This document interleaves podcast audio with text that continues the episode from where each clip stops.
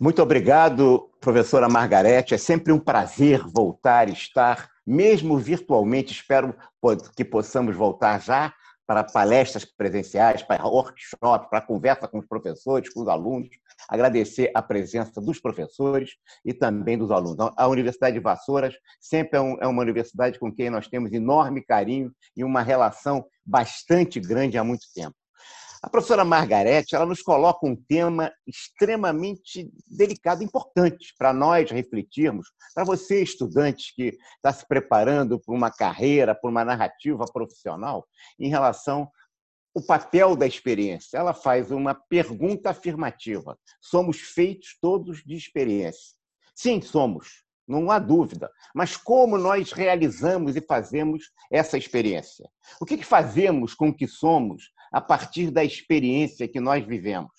Experiência não é aquilo que acontece com a gente, mas o que a gente faz com o que acontece com a gente. Quer dizer, não basta ter muita experiência, se essa experiência for muito repetida. Essa experiência pode ser 20 anos de experiência, mas se for um ano repetido 20 vezes, em verdade, você não tem 20 anos de experiência, você tem um ano multiplicado por 20 vezes. Portanto, o Sartre, o Paul Sartre, dizia uma frase semelhante a essa, estou dizendo que experiência não é o que acontece com a gente, mas o que a gente faz com o que acontece com a gente. Ele dizia assim: não importa o que fizeram com você, o que importa é o que você faz com o que fizeram com você. Sartre. Portanto, eu estou muito bem acompanhado. Né?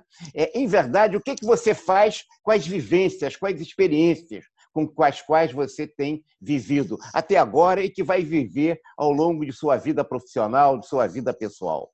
E uma questão primeira que eu coloco para você, estudante, que, tá, que vai começar como técnico, ou que já está em exercício de gerência, de supervisão ou de chefia de topo ou de média, não, não, não, importa, mas que vai ascender, que é preciso que uma reflexão se faça de cara, é antiga em administração, que é fundamental para a mudança de papel que você vai exercer na medida em que vai escalando e, e a sua carreira profissional e que vai realizando também uma série de experiências.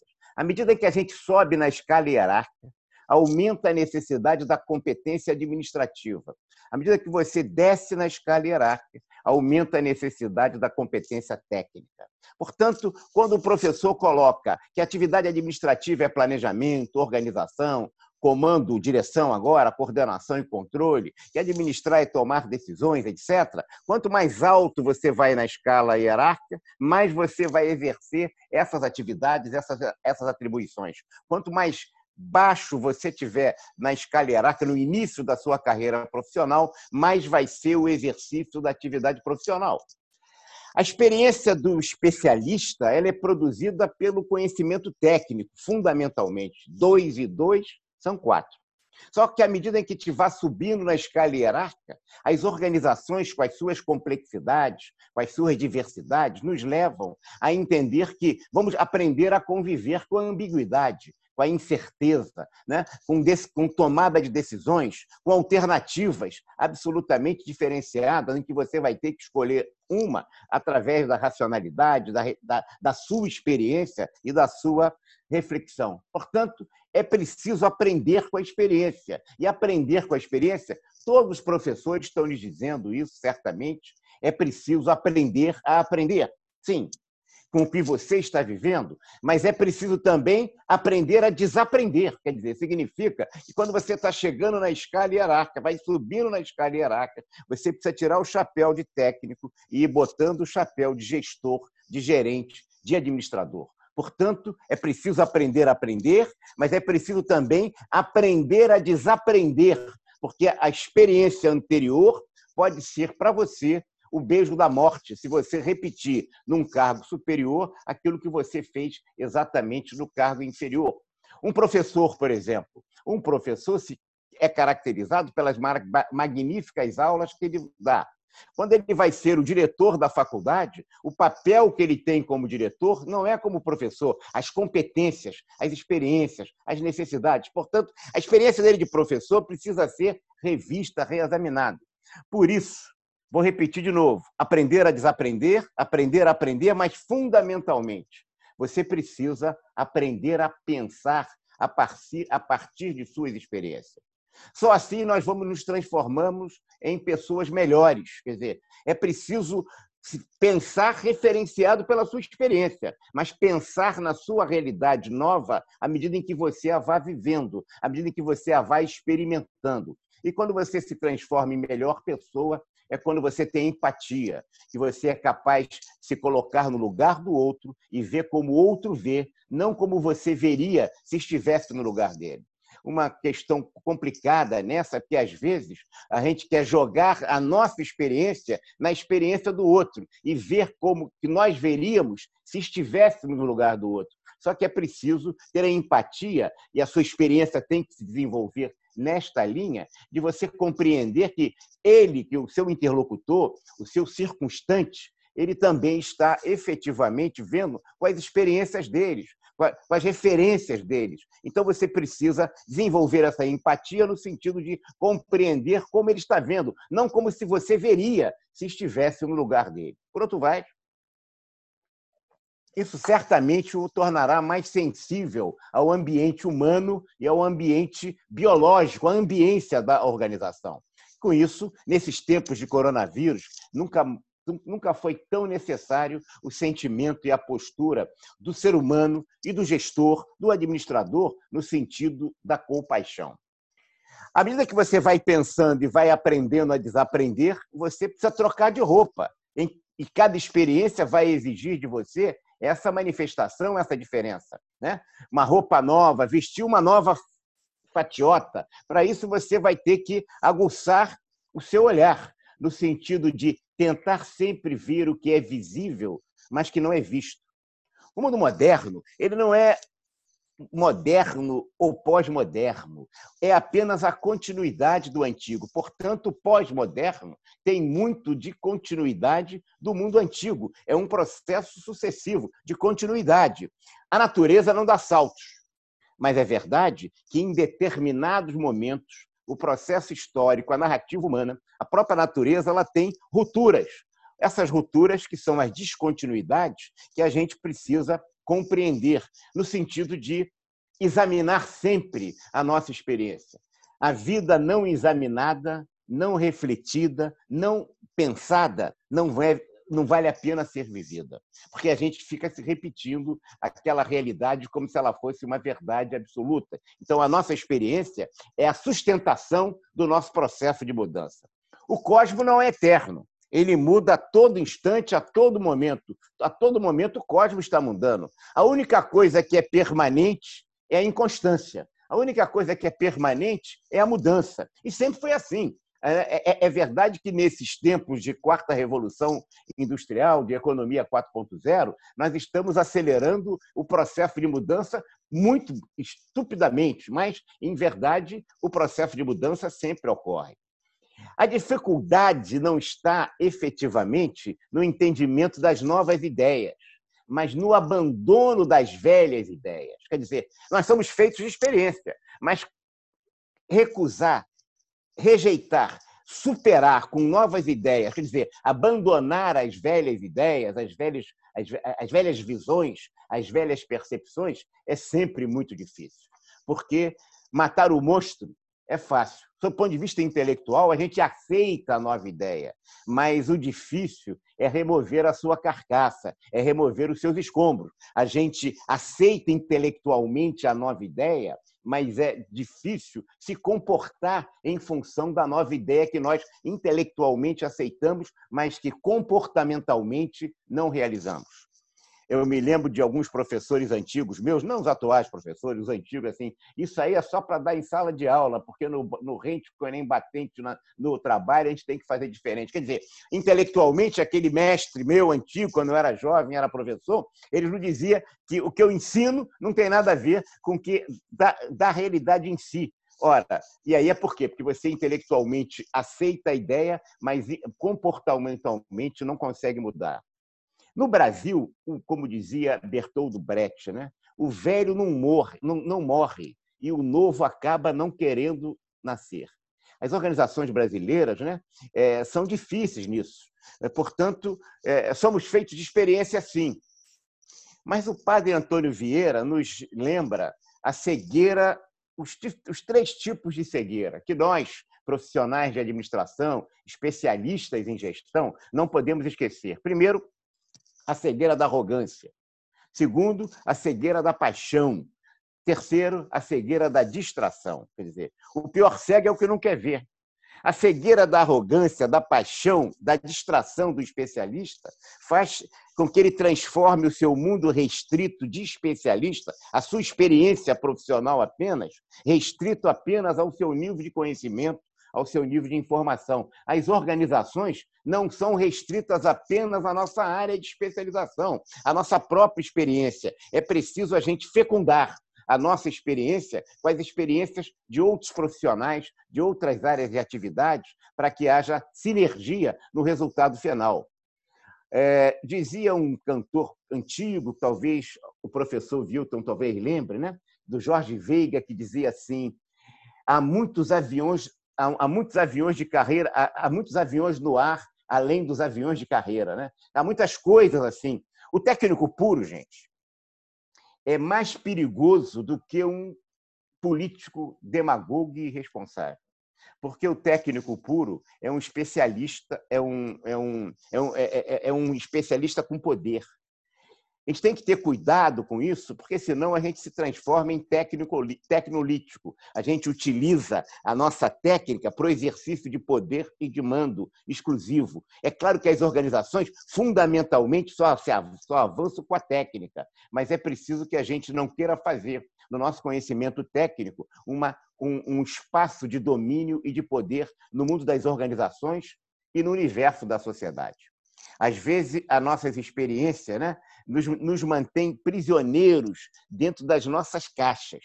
O mundo, o, o, o mundo, em verdade, nunca esteve tão aberto para nós como está hoje, mas andamos cada vez mais como prisioneiros em nossas gaiolas particulares. Por quê? Porque nos circunscrevemos estritamente à nossa experiência, como se ela fosse verdade absoluta. Ela é a nossa, é a nossa verdade. Mas nós precisamos nos abrir à verdade dos outros, para que haja sinergia e troca. Né? Continuamos na nova caixa, mesmo quando a gente sai, continuamos na mesma caixa, mesmo quando a gente entra numa nova caixa, porque a gente se referencia pela caixa anterior. Nos pautamos, em geral, como técnico, quando chegamos ao administrador, como se fosse apenas a nossa função ainda de especialista de recursos humanos ou especialista financeiro, quando o gerente de topo vai precisar de outras experiências. Não há limitação maior do que aquilo que você pensa baseado apenas na sua experiência. É preciso, portanto, validar a sua experiência, é preciso examinar a sua experiência, é preciso atualizar a sua experiência, é preciso modernizar a sua experiência, porque somos feitos de experiência, desde que ela seja examinada.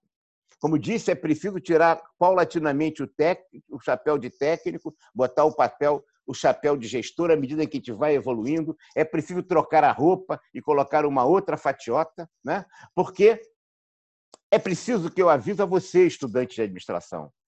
O técnico puro tem uma incapacidade treinada para dirigir, para administrar, da mesma maneira porque ele tem uma capacidade treinada para fazer. A gente deriva a satisfação psicológica daquilo que nós fazemos. Aquilo é que nos dá, que nos dá prazer. E a, a, faculdade, a universidade está ali ensinando uma técnica para você ter referências profissionais com as quais você vai pensar e aplicar na, na organização. Mas se você considerar que aquela realidade técnica exclusiva no cargo de, de mando que amanhã você vai estar, você vai ter uma competência treinada. Por que eu quero dizer isso? Porque o gestor deriva satisfação psicológica não da certeza da técnica, mas da ambiguidade, tá certo? Da indecisão, da, da dificuldade de escolha entre alternativas. Ele precisa aprender a fazer fazer.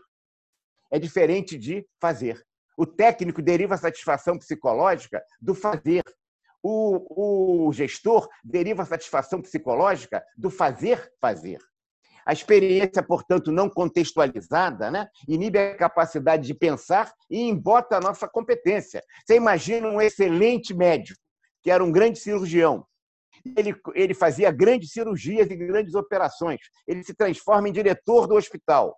Se ele quiser continuar fazendo cirurgias todos os dias e ainda dirigir o hospital, é, é possível que ele vá precisar de uma cirurgia depois de coração.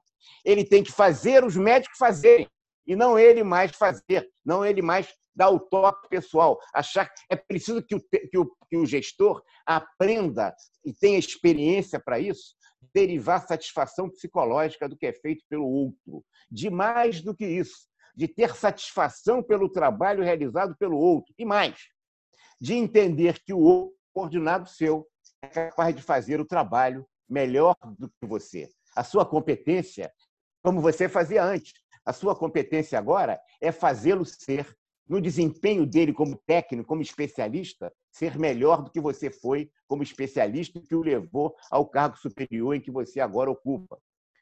É preciso sempre levar em conta o contexto com que a nossa decisão, a nossa resolução se aplica. A liderança, ela é função do líder, é função dos liderados e é função da situação.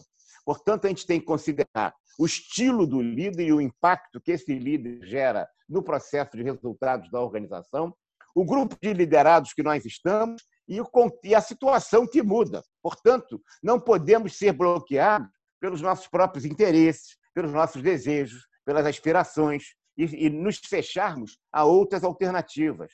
É preciso que estejamos abertos, disponíveis ao futuro, ao novo, que deixemos que ele nos invada. E à medida que ele nos invade, ele, ele, ele começa a acontecer, começa a se transformar, antes mesmo até do que aconteça. A melhor maneira de mudar o padrão de vida, nós que somos, que somos feitos de experiência, é, produzir, é, é, é, é mudar o nosso padrão de pensar. Pensar e agir. Para quem tem um prego, gente, o martelo é sempre a única solução. Essa é a cegueira a que o padre Antônio Vieira nos falava. Uma pessoa absolutamente apaixonado pela sua ideia, pela sua ideologia, pela sua paixão. Uma pessoa absolutamente distraído não consegue ver nada que não seja circunscrito àquela sua experiência, à sua realidade. E uma pessoa absolutamente cego pela arrogância é capaz de entender que equivocadamente que só a sua área, que só a sua especialização, que só a sua experiência vale a despeito das experiências dos demais. A tecnologia avança à velocidade da luz, mas as organizações, a mentalidade das organizações avançam à velocidade do carro de boi. Vivemos e trabalhamos numa sociedade do futuro, mas continuamos presos aos valores do passado. O passado é o que não passa, é verdade, é o que fica do que passou. Mas esse passado precisa ser contextualizado ao novo presente, para que você possa projetar este futuro. Portanto, como é que se dá essa questão do pensar e o agir?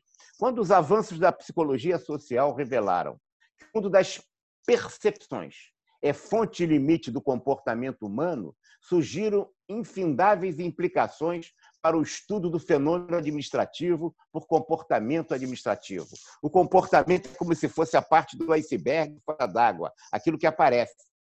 O que, que conduz aquela parte que está fora d'água do iceberg numa direção ou no sentido? Todo um corpo de gente está abaixo do nível do, do mar. E aí são as percepções. A fotografia que eu faço da realidade determina a maneira como eu me comporto. Mas por que, que eu percebo de uma maneira, a professora Margarete percebe de outra, o professor Gesimar percebe de outra maneira? Nós percebemos diferentemente em função das nossas concepções, das nossas experiências, que são formatadas em três grupos aqui para sermos, é, tentarmos sermos um pouco mais didáticos, que são as concepções, quer dizer, a estrutura de pensar. Uma primeira concepção são as mentalidades. Né? Portanto, os valores, as crenças, as idiosincrasias pessoais, as opções éticas. Isso vai condicionar a minha percepção e o percepção, portanto, o meu comportamento. Uma coisa é mentalidade, a outra coisa é conhecimento, a dimensão cognitiva relacionada à capacidade, aos conhecimentos, às informações, ao know-how. E a terceira coisa é a terceira dimensão, melhor dizendo, seria a vontade, as necessidades, os interesses, as aspirações, os desejos. Então, competência, capacidade e mentalidade forjam a percepção que eu faço da realidade. Mas essa parte ainda é o nível do, do gelo que está abaixo d'água. E aí eu vou me comportar. Às vezes, uma pessoa tem uma excelente mentalidade, tem uma excelente caráter, opção ética, tem uma excelente competência, mas não quer fazer. Não tem vontade, não tem desejo. Às vezes ele quer fazer, tem mentalidade, mas não sabe fazer. Às vezes ele não sabe fazer, tem capacidade, mas não tem mentalidade. Portanto, você tem que ver que afeta a competência sua, que são as suas experiências, que vão gerar a sua percepção e, por sua vez, o comportamento. Eu estou insistindo aqui que nós, como profissionais de administração, que somos feitos, como todos os seres humanos, feitos todos pela experiência, nós precisamos entender que o pensar condiciona fundamentalmente o agir, o nosso comportamento. A teoria gera ação, consciente ou inconscientemente.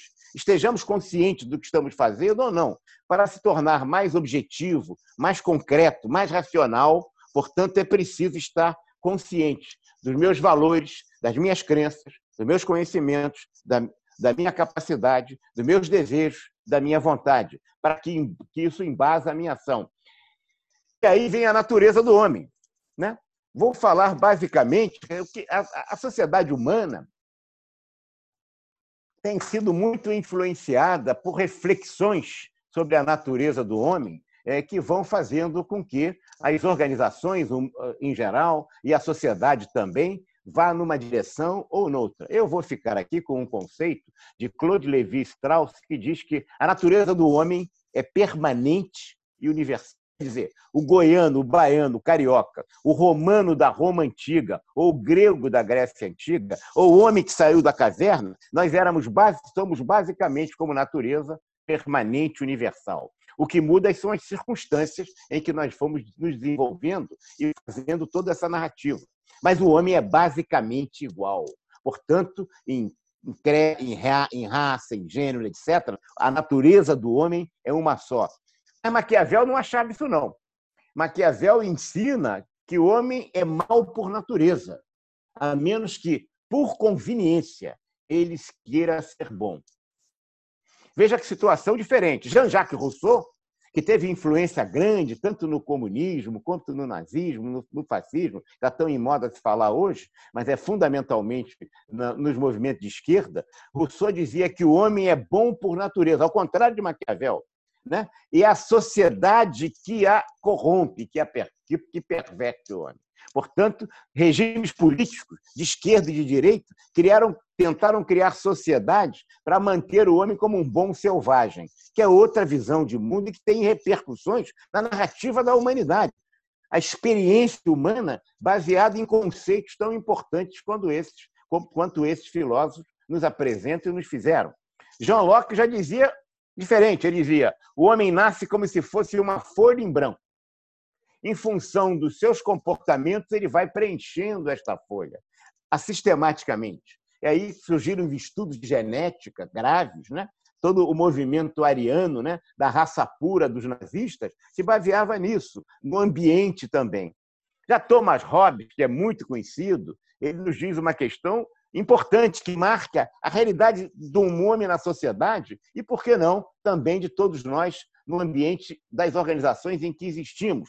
O homem é o lobo do homem, em guerra permanente de uns contra todos, contra uns contra os outros. Quer dizer, o homem está sempre em guerra entre si, Thomas Hobbes. Schopenhauer já dizia assim: o homem é um macaco cego, completamente cego, robusto e irracional, que carrega um macaco aleijado, mas que enxerga. Veja, veja o conceito e as repercussões que esses conceitos têm na forma de se comportar da sociedade para cada um desses filósofos que nos marcam tão fortes.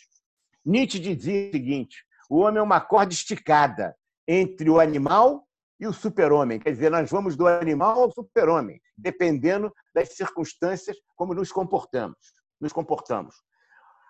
E, para terminar, Aristóteles e Platão, que dizia que o homem é um animal político, sim. A gente saiu da caverna já no exercício da política, e Platão, que dizia que o homem é um animal social. E o animal social, nesse tempo difícil que nós vivemos, de individualismo nos tempos presentes, né? é, crise dos nossos tempos, quando se fala tanto em trabalho em equipe, nunca se praticou tanto o individualismo. E a característica do homem, para Platão, que é a relação do trabalho em equipe, mas as organizações pregam o trabalho em equipe, mas a cobrança do seu desempenho no trabalho, o colega que está me assistindo, é em função do seu desempenho pessoal, né? onde você quer, quer segmentar esse trabalho em equipe, e daí o burnout, os suicídios por razões de trabalho, as síndromes de, de todas as sortes que nós temos, as síndromes as questões psicológicas que as organizações estão gerando nisso, em função de rompimento dessa, assim, desse sentido gregário a que, Platão nos, a que Platão nos falava, como o homem é um animal social, e que Aristóteles também nos falava, que o homem é um animal político. O comportamento, portanto, representa apenas a expressão manifesta, aparente, de composição integral da, da personalidade de uma, de uma pessoa, da personalidade de um conjunto de pessoas dentro de uma organização. A mudança do comportamento requer, portanto, modificações profundas, baseadas na nossa experiência, dos condicionamentos que nos levam a esses comportamentos. Concepções, percepções, ações. Pensar, sentir e agir. Você tem que estar permanentemente refletindo e pensando sobre as suas experiências no sentido de atualizá-las, de modernizá-las. É preciso ter a consciência da defasagem também entre intenção e ação.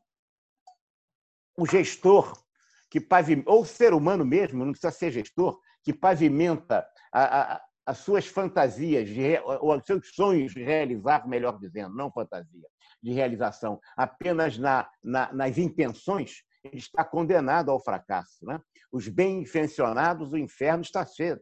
É o líder que se dedica, portanto, né, apenas à concentração nas suas intenções, pavimenta uma larga avenida para o fracasso. A ética de gestão não é a ética da intenção, mas a ética da responsabilidade, a ética de busca de resultados, de resultados legítimos e resultados válidos.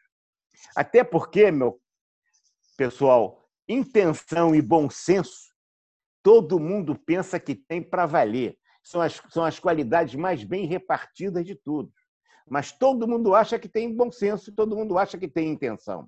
Portanto, veja se a sua intenção se realiza na realidade ou se não há uma distância enorme entre aquilo que você diz e aquilo que você faz. Entre a teoria esposada e a teoria de uso. Se você quiser lembrar o professor Anísio Teixeira, entre os valores proclamados e os valores reais. Quer dizer, entre aquilo que você diz que faz e aquilo que você efetivamente faz. A tomada de consciência dessa defasagem entre o que você diz que faz e faz é o primeiro passo para o processo de mudança. Quando eu tomo consciência de que eu não me comporto em função da forma que eu penso que me comporto, eu estou começando a dar o primeiro passo em direção à mudança, o primeiro passo em dimensão à transformação. E aí, no, no, cargo gerencial, é preciso que você ocupe ou preencha o cargo. Tem gente que preenche o cargo, tem gente que ocupa o cargo. Quando você ocupa apenas a função, faz um bom trabalho, você merece talvez um aumento, um cumprimento, um elogio. Mas é preciso que você preencha o seu cargo, no sentido de, de transformar esse cargo em algo mais importante, mais significativo e dê outro sentido e outra realização. Preencher o cargo é fazer além daquilo que está no gibi, é fazer mais do que as circunstâncias daquela função estrita lhe permite. É você, portanto, sair da sua caixa, das restrições de uma função, para ousar e fazer um pouco à frente. O fracasso do sucesso, a experiência também nos mostra isso, nós que somos feitos de experiência, que é o fracasso do sucesso. A nata do leite que fica no topo né, é sempre a, o primeiro a azedar. Portanto, nós ganhamos, temos uma vitória, relaxamos a crítica. A gente sabe disso no futebol. Estamos sem futebol nesse momento, mas vamos lembrar do nosso futebol. O time é campeão, no jogo seguinte vai disputar com aquele que ficou em último lugar e perde o jogo. Por quê? Porque os jogadores perdem a crítica, todo mundo entra de sapato alto, né, em vez de chuteira, e acha que já ganhou porque foi campeão e perde o jogo. Quer dizer, aquele que está na frente, aquele que está no topo, é que precisa mais se criticar.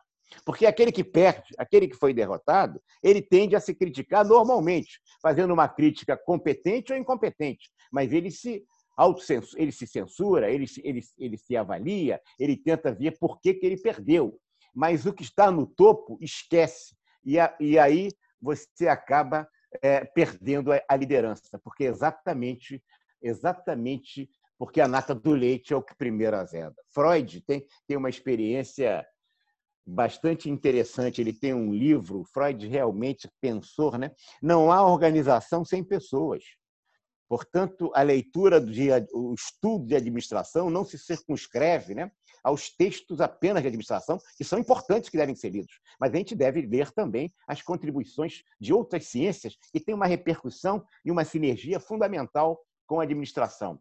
O texto de Freud é sobre o fracasso após o triunfo ele mostra que há pessoas que lutam e vencem. E depois, e depois da vitória, elas se anulam e se destroem. A experiência de empresas familiares são assim. Aquele que foi o fundador da empresa, que levou a empresa a ser aquele império, de repente, que é o maior ativo da empresa, de repente ele se transforma no seu maior passivo. Isso no processo político também se dá, no processo social.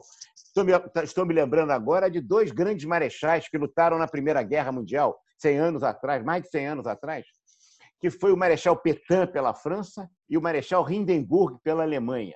O Marechal Petain pela França gerou um acordo absolutamente absurdo né, e vergonhoso para a França quando, a, os, quando, quando os alemães invadiram a França em 1940. Quer dizer, aquele que foi o herói da Primeira Guerra Mundial foi realmente, para muitos franceses, aquele que capitulou diante da força e fez um acordo absolutamente indevido, né? vergonhoso para o povo francês. Marechal Hindenburg, que foi o herói da Primeira Guerra Mundial pela Alemanha, foi aquele que, como presidente da Alemanha, propiciou e nomeou Hitler como primeiro-ministro e que acabou gerando todas as, as perspectivas e as tragédias terríveis que o regime nazista levou na Segunda Guerra Mundial. Portanto, o herói da Primeira Guerra Mundial, Hindenburg, na Alemanha, foi o, a tragédia na Segunda Guerra para o próprio país alemão, com a ascensão de, de Hitler, propiciado por Hindenburg. Nós vemos isso mais recente, Fidel Castro. Fidel Castro, salvador do povo cubano, se transformou em seu ditador por 50 anos. Ficou lá até morrer, praticamente. Né? Mao Tse-tung, que fez a libertação da China, do Império Chinês, que criou toda, que fez a marcha né, terrível, que conseguiu realmente fazer a libertação e a independência da China, do colonialismo, também foi aquele que matou milhões né, na Revolução Cultural e também na, no grande salto para frente. É preciso que a gente perceba que aquele que foi o herói salvador pode ser, que foi, portanto, o grande triunfador, pode ter um fracasso, que é o fracasso do triunfo de Mao Tse-tung, que a, China realmente, é, no seu último período, que foi exatamente a, a, a, Revolução Cultural, de 66 a 1976, as milhões e milhões de chineses morreram de fome. A China cresce se transforma hoje né, no segundo economia do mundo. E até 2025, eu não tenho a menor dúvida, vai ultrapassar os Estados Unidos como o maior país do mundo no sentido do seu produto bruto e também em tecnologia. É, vejam que, que interessante. Quer dizer, aquele que foi o grande sucesso passa a ser o grande o, o, o, o, grande, vamos dizer assim, déficit, o grande, o grande deficiente, aquele que gerou o fracasso na organização chinesa, que podia ter crescido não apenas quando ele fez a libertação da China em 49, mas esse crescimento só, foi, só veio a se dar em 1976, depois que ele morreu. Portanto, tentando que nos encaminhando agora por uma conclusão um pouco mais longa, para terminarmos às 8h15, a gente diria o seguinte: nada mais prático gente, do que uma boa teoria. A sua experiência é importante, mas ela precisa ser revalidada e avaliada com o livro que você lê, com a, com a palestra que o professor, e a aula que o professor lhe dá, com as teorias que ele apresenta, porque a sua teoria é a sua teoria, são as suas experiências. Mas a sua experiência vai ser muito mais validada, reafirmada, rejeitada ou reafirmada em função de que você tiver uma validação científica da sua teoria, que é dada pelos professores, todos eles nas salas de aula, que é dada pelos livros e pelos textos que você lê, que é dado pela referência de uma peça de teatro ou de cinema que você vai assistir e que você correlaciona com a sua realidade pessoal ou profissional. Portanto, não há né, é, é, nada melhor do que uma boa teoria. E uma boa teoria é a sua, desde que ela seja sustentada, desde que ela seja enriquecida pelas teorias em que você está estudando na universidade, para que você deixe de ser, deixe de ser um analista subjetivo para ser um analista, aspas, cada vez mais objetivo, porque objetividade total a gente nunca vai alcançar, vai conseguir. Não há solução certa em administração também. A experiência nos ensina que, se você quiser buscar a solução certa em administração, e às vezes você constrange os professores, você apresenta para ele um problema.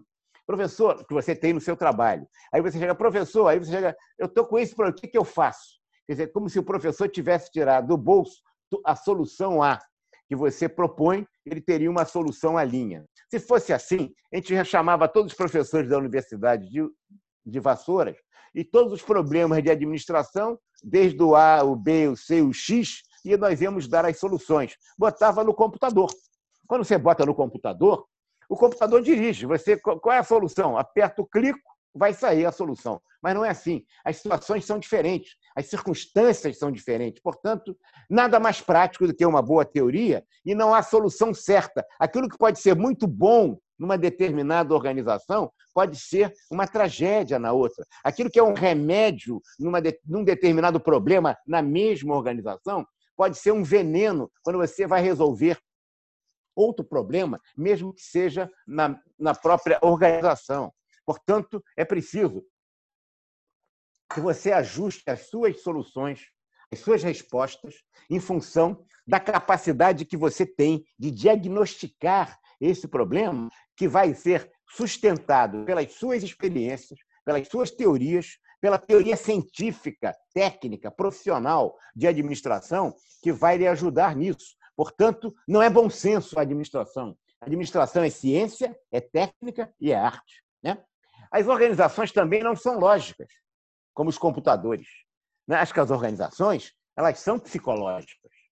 A gente pensa que as organizações são lógicas, a gente aprende sem, sem perceber que o professor todo momento nos fala isso, a gente não se dá conta do que ele está dizendo, que as organizações elas têm suas circunstâncias próprias. As pessoas que a integram, se você muda todas as pessoas de uma organização, é organização, são outras pessoas. Quem faz as organizações são as pessoas, são a busca de objetivo por essas pessoas através de uma relação hierárquica, que são usos de hierarquia diferenciados. Mas se você mudar todas as pessoas das organizações, você tem uma outra organização.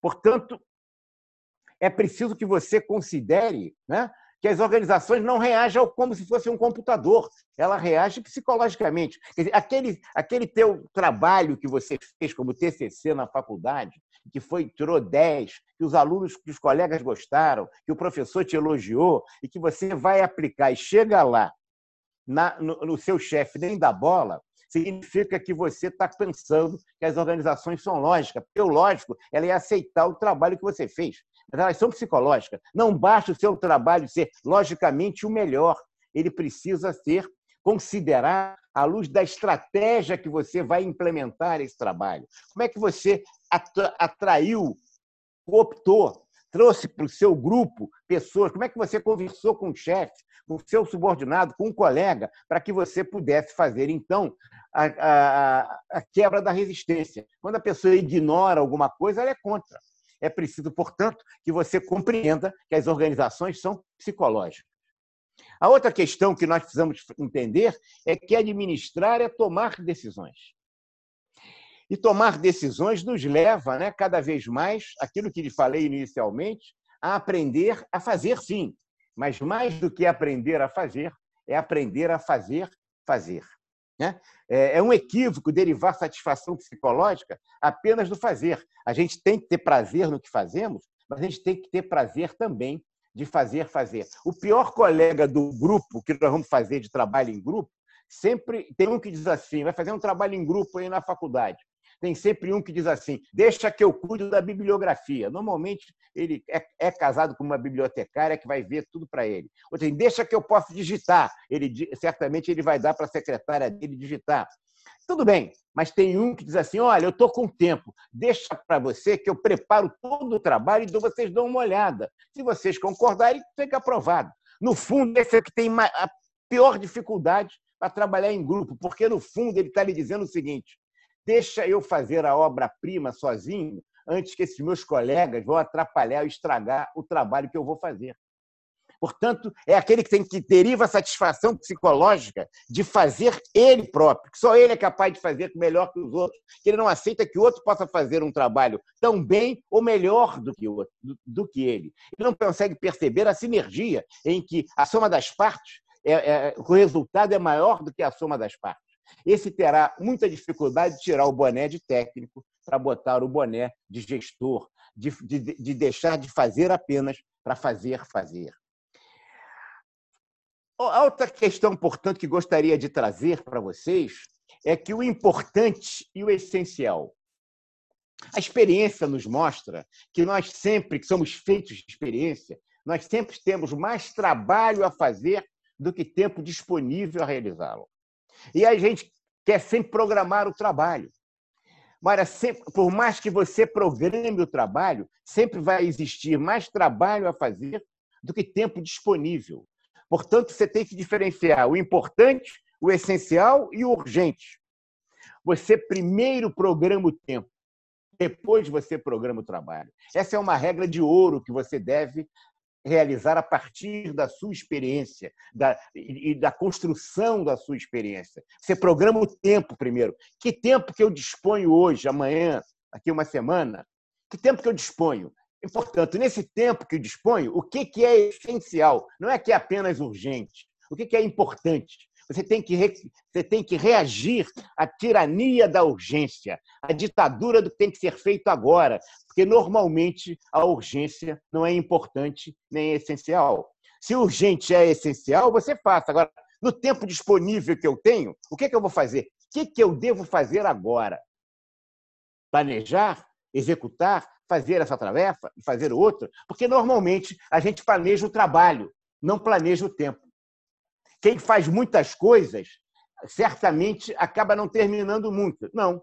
Quem faz muitas coisas é aquele que consegue planejar o tempo e, em função do tempo, tem concentração. A concentração é a chave do sucesso do desempenho porque eu concentro naquilo que é essencial e faço e termino. Não dá para fazer um pouquinho de trabalho, fazer picadinho, fazer o trabalho aos picadinhos. Vou fazer um pouquinho agora esse, e um pouquinho depois aquele outro, e depois aquele outro de um pouquinho também. Não, você tem que concentrar tempo. Agora eu vou fazer isso. Concluo e faço outra coisa.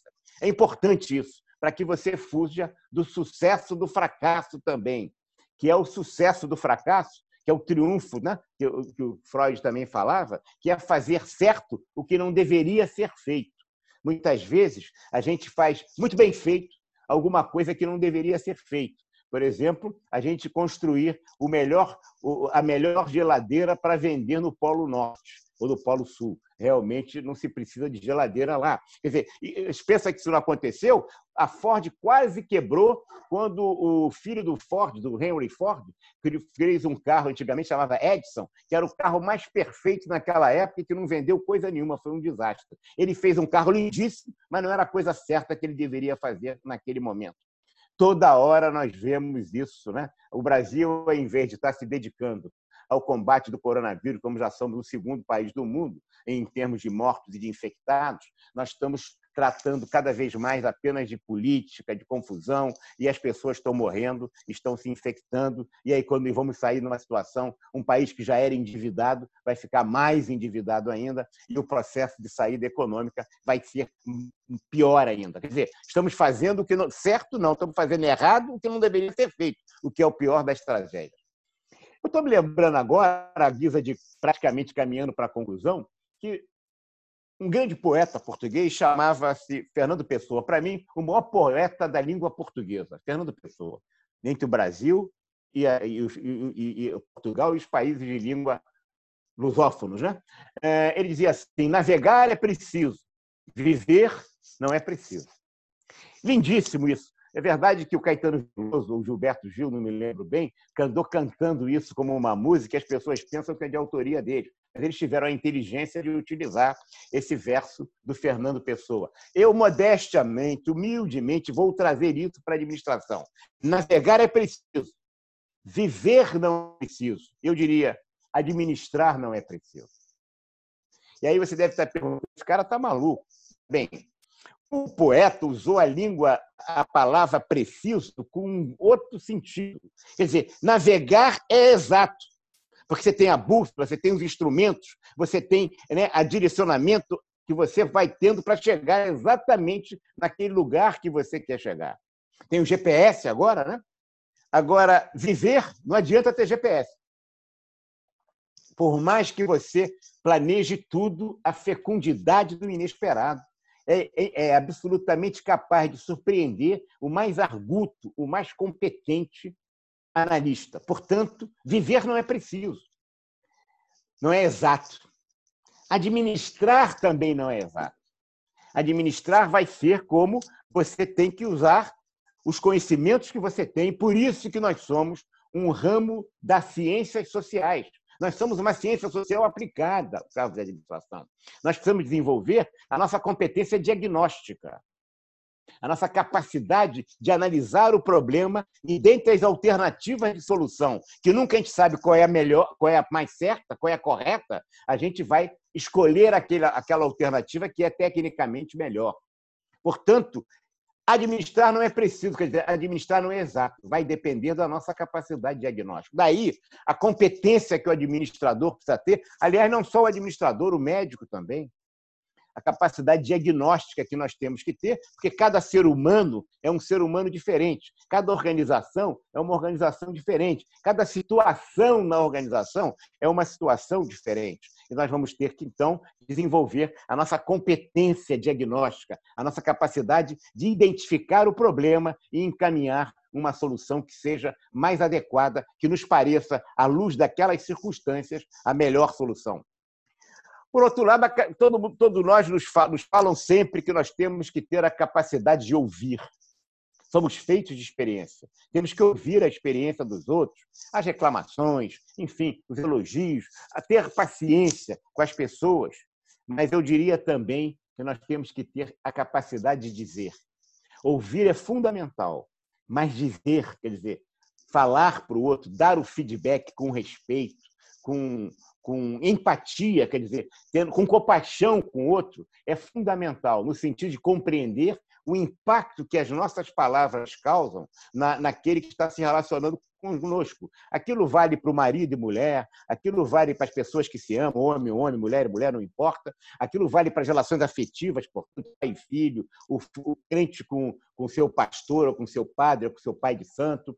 Isso vale também no chefe subordinado, colegas de trabalho, nas relações humanas em geral até porque não há organização sem pessoas. Portanto, não é simpatia apenas, é empatia, quer dizer, nos colocarmos na posição do outro efetivamente. Somos feitos de experiência, claro.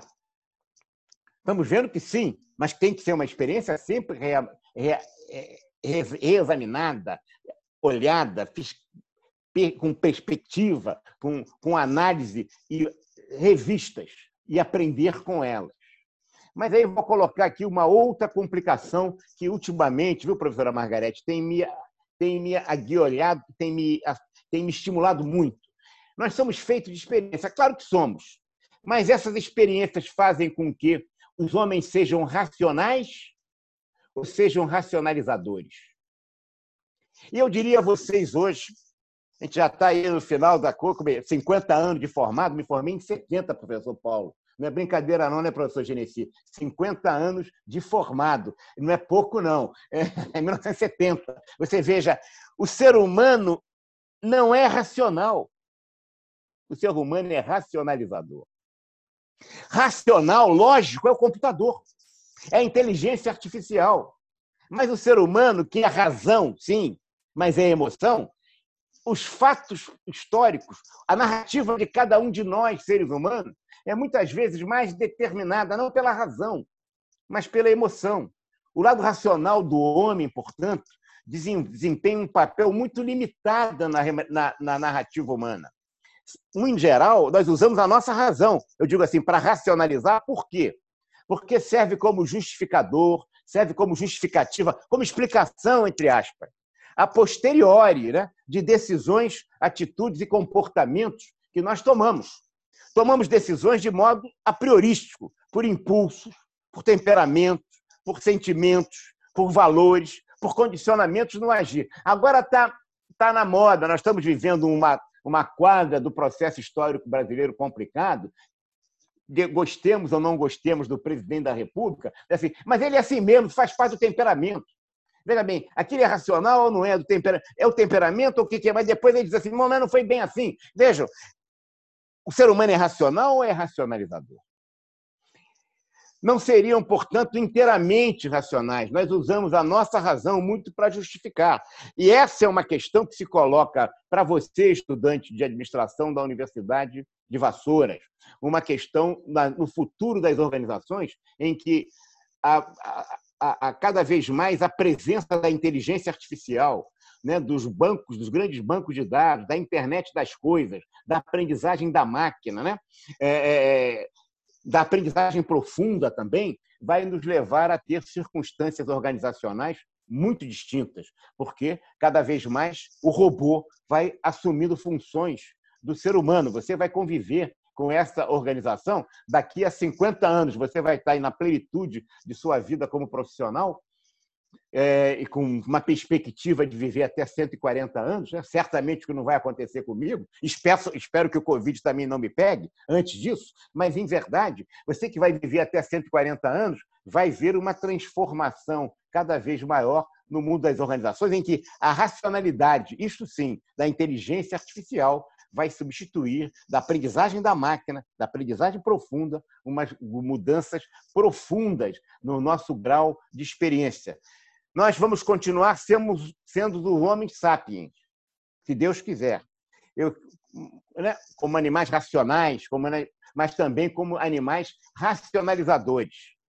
Mas damos sustentação lógica e sensata né, a ações e reações que não resistem à menor análise, à menor crítica. Né? Veja bem, você veja desempenhos de grandes personagens políticos no Brasil, no exterior, que são mecanismos de justificação de comportamento ou de questões e de atitudes que não têm nada a ver de racional, que, que, que até os prejudicam. Né? Somos homens sapiens, ou eu criaria agora uma outra figura, ou somos o homem o, o, o homo, né? o homo sapiens ou homo maníacos, quer dizer, o homem sábio ou o homem maníaco. Né? Sim, somos feitos de experiência, mas a experiência humana ela precisa evoluir, ela precisa se transformar, ela precisa ser criticada, ela precisa ser examinada e, mais do que nunca, nós precisamos entender que nesse momento em que estamos cada vez mais fundindo, fazendo a fusão do mundo físico com o mundo digital,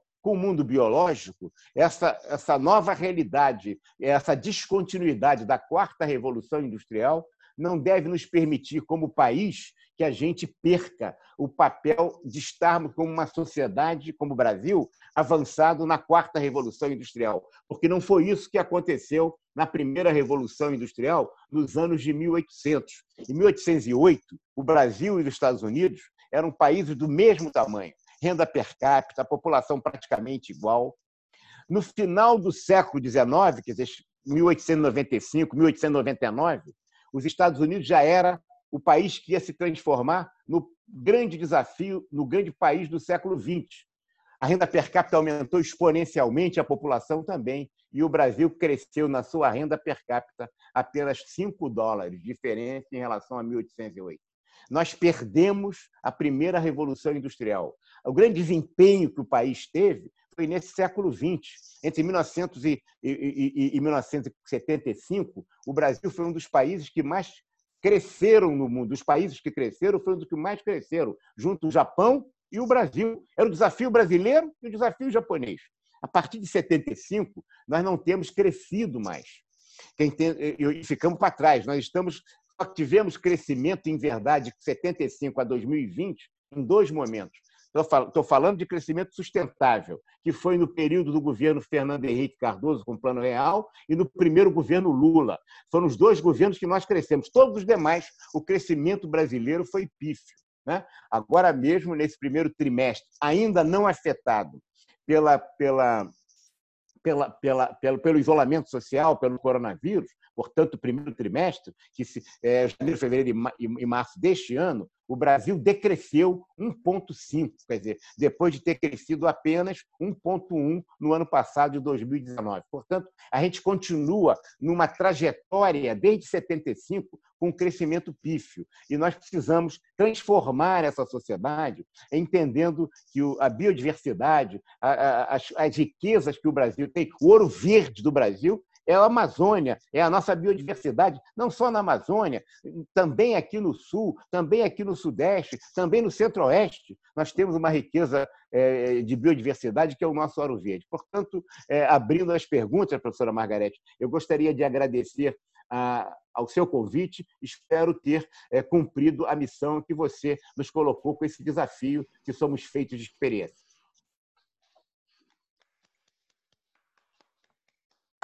Obrigada, professor. Obrigada, Wagner.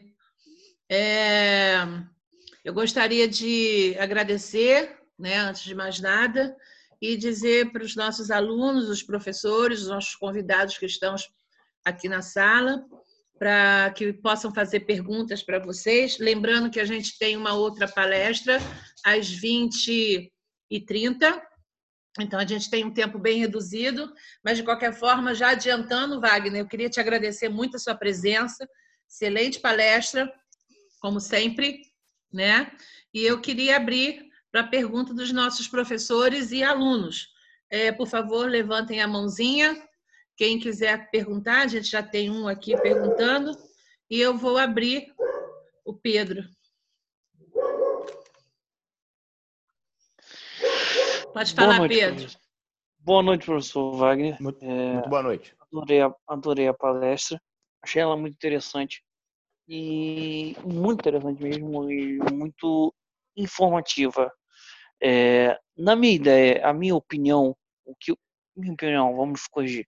Na minha ideia, o que eu queria tirar de dúvida é assim: as ideias, tudo que você falou sobre o conhecimento, sobre a noção que nós temos, é, essa linha inteira, você acha que você tem na sua visão que a forma do estudo deveria crescer mais, da leitura deveria crescer mais, as pessoas ao invés de seguirem muito para frente nesse crescimento de futuro também tem que ter uma visão mais do passado para poder pegar as informações passadas para ter um, um, um controle de futuro e passado Veja bem, eu, eu diria que as organizações, Pedro, não ficam velhas, ficam obsoletas.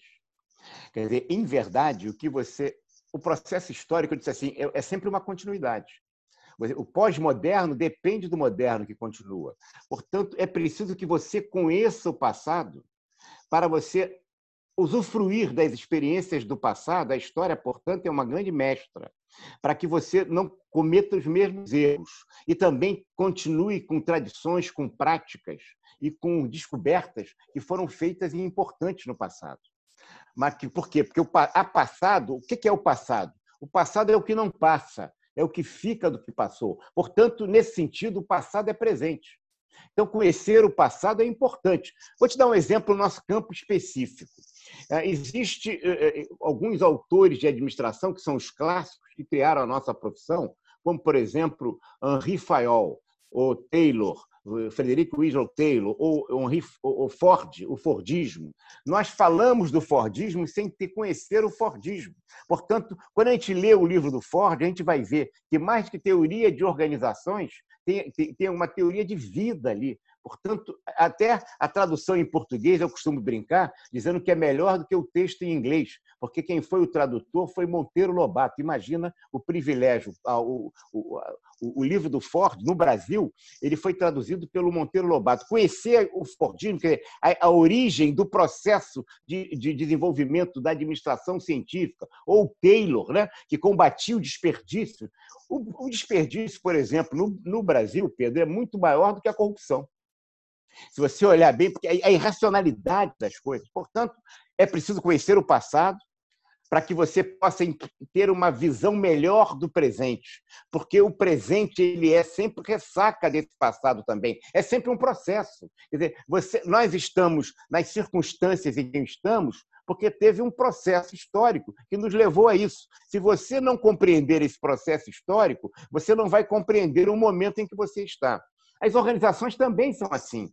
As organizações são feitas de história, de valores, de crenças, de lutas pelo poder, de relações interpessoais, de grupos e também do passado, do presente, para que você então possa projetar o futuro. Portanto, é, se você, por exemplo, se a organização ela é fundamentalmente uma organização constituída por pessoas, não há organização sem pessoas, é importante que você compreenda melhor a alma humana.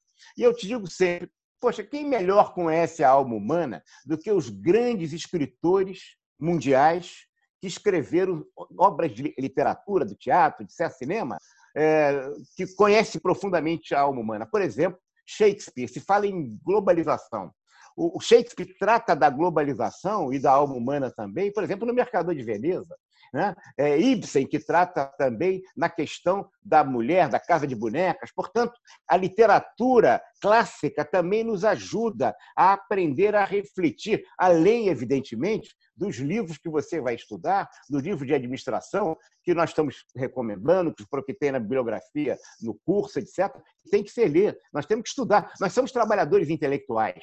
Trabalhadores intelectuais têm que exercitar o cérebro, estudar, pensar, refletir, assim como os trabalhadores manuais têm que exercitar as suas habilidades manuais. Eu não tenho dúvida que você precisa conhecer o passado. Sim. Não é que você vai ser historiador, não é isso. Isso é, outro, isso é uma função profissional especialista. Você vai fazer as ilações, as inferências, as concordâncias, as discordâncias com o processo histórico das sociedades em geral ou da organização particular em que você está trabalhando. A organização que você trabalha tem uma história, você precisa respeitá-la para compreender melhor esse presente dessa história. Ela é um processo que chegou às circunstâncias em que você está. Não sei se eu respondo ou se foi claro o que eu quis dizer para você, Pedro.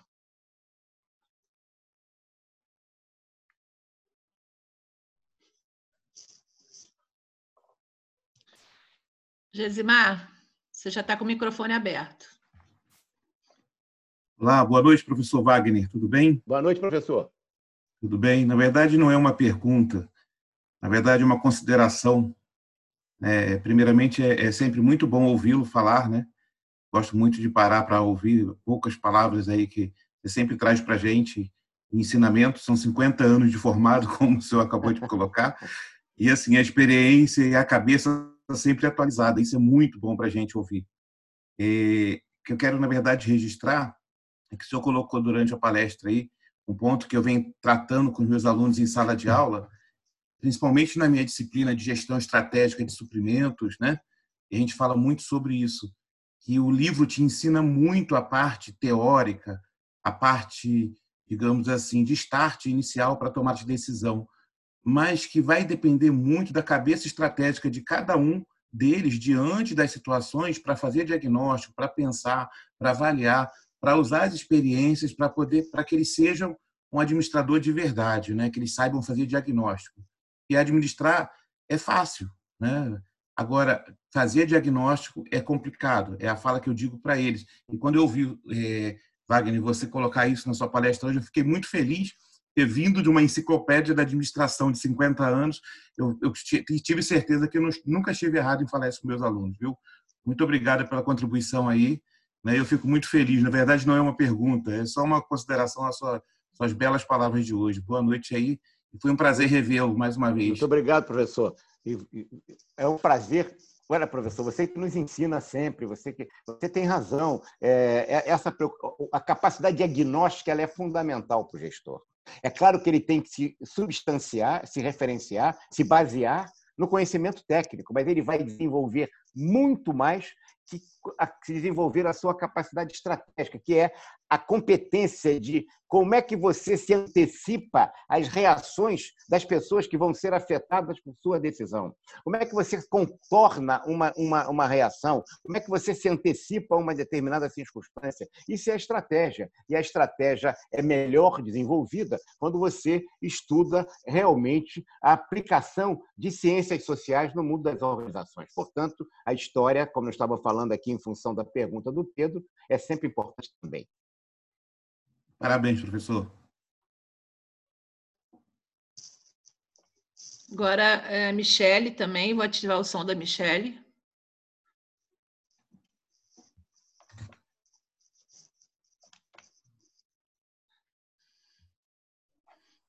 Olá, boa noite a todos. Obrigada mais uma vez à Universidade Margarete por essa palestra espetacular. É, professor, muito boa sua, sua, palestra, como eu falei, muito, muito é, construtiva, né? A gente aprende, eu aprendi muito.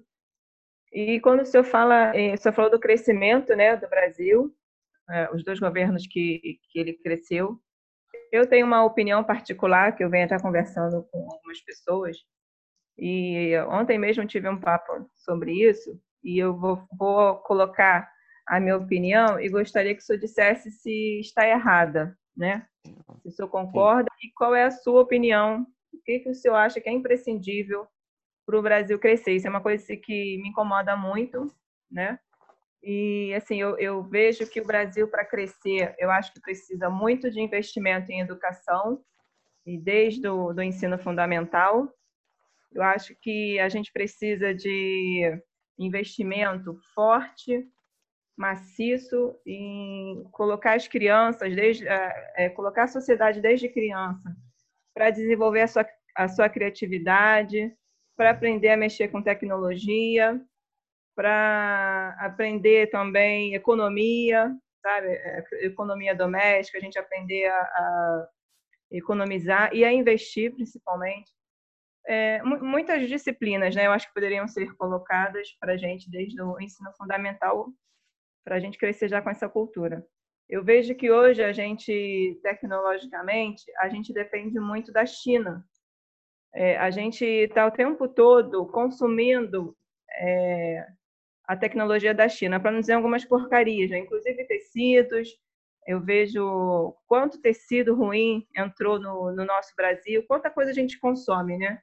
Desde um aparelho, um controle remoto, celulares e tudo mais. Muitas coisas, às vezes, a gente acha que está vindo dos Estados Unidos e quando a gente vai ver a etiqueta, é made in China. É, isso me incomoda muito. Eu, eu acredito que se a gente, o Brasil, desenvolvesse a sua própria tecnologia, mesmo que não fosse assim uma top, uma 5.0, né, que está para chegar, mas que mesmo que não fosse nem uma 4.0, mas que a gente tivesse a nossa própria. Eu acho que nós deveríamos ter a nossa própria é, e valorizar. Eu acho que nós somos um povo muito criativo, só que a gente, é, num certo momento, é, a gente é podado a desenvolver a nossa criatividade, né? Eu acho que isso atrapalha muito, porque quando a gente chega na empresa, é, hoje em dia se exige muita criatividade. Tá aí o mindset, né, que está tá trabalhando muito com essa linha mas é, durante muitos anos a gente a gente foi podado com a criatividade, a gente tinha que ser muito lógico. Então eu acho, eu penso assim que a gente tem que, é, eu acho que o caminho para o Brasil crescer e evoluir é a educação e também, principalmente, a tecnologia, desenvolver as nossas tecnologias sustentáveis é, e tudo mais, valorizando a nossa a nossa Amazônia, principalmente. Eu tenho muita preocupação também com ela. E, e, o que, que o senhor acha? Eu estou viajando, não é esse não. caminho? O que, que o senhor, o que, que o senhor, o que, que o senhor acha que é imprescindível para o Brasil crescer? Veja bem, Michele, basicamente, eu sei que tem poucos minutos, porque vai haver uma outra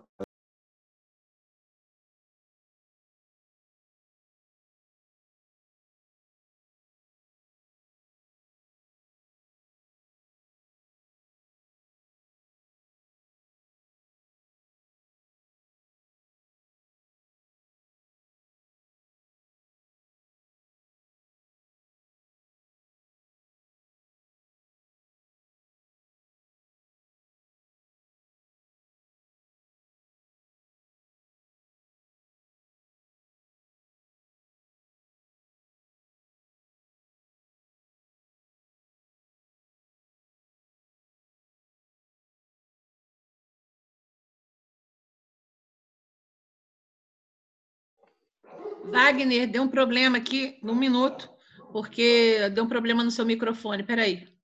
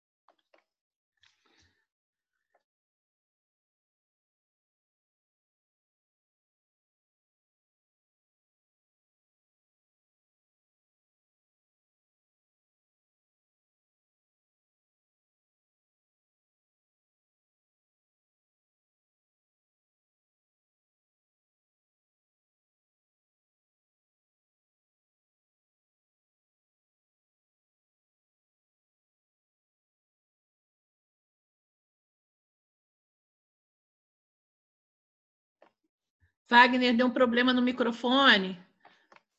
É, não estou conseguindo ativar você.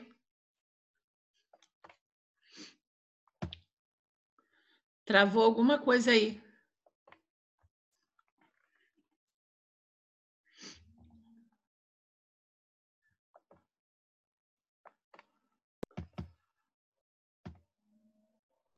Não. Pronto, agora, Wagner, pode Então, responder. Então, bom. Então, muito obrigado. Dizer, eu não sei se a, a resposta do SUS foi entendida, mas o SUS é a grande porta de entrada Wagner, da Wagner. tecnologia. Ela Oi. não conseguiu ouvir. Ah, bom. Então você vai ter que passar para outro tema, lamentavelmente. Mas olha, muito, muito obrigado, Margarete. E posso continuar assistindo aqui a palestra. Por favor, fique à vontade, Wagner. Você, está, você é convidado nosso. A gente vai ter agora a palestra do professor Márcio Nami, e administrador também, como nós. E eu gostaria de agradecer em nome da Universidade Vassouras, em nome do curso de administração Vassouras e Maricá, é, agradecer essa, essa disponibilidade que você tem sempre conosco, dizer que é sempre uma honra né, e, um, e um prazer te ouvir. Acho que todos nós que estamos aqui, é, os nossos professores, os nossos alunos, você é o cara que nos, nos estimula, é o cara que nos é, intuitivamente nos dá muita vontade de querer mais ainda a administração. Tá bom, Wagner? Queria te Muito agradecer. obrigado, muito Margarete. obrigada. Um abraço para todos e um abraço para a Michelle, para o Pedro, para todos os alunos. É um grupo grande, 200 alunos aí assistindo. Hein? A gente tem várias pessoas, inclusive o Marum está aqui também na sala, Paulo Wilton, tá um monte de Não, gente Paulo por Wilton aqui. vendo. Tá, o Marum também está por Um aqui. abraço. Um, um Tá, abraço. Wagner, muito obrigada. Um Fica abraço. com Deus. Muito obrigado. E Um se abraço. cuida, tchau. Wagner. Farei isso, farei isso.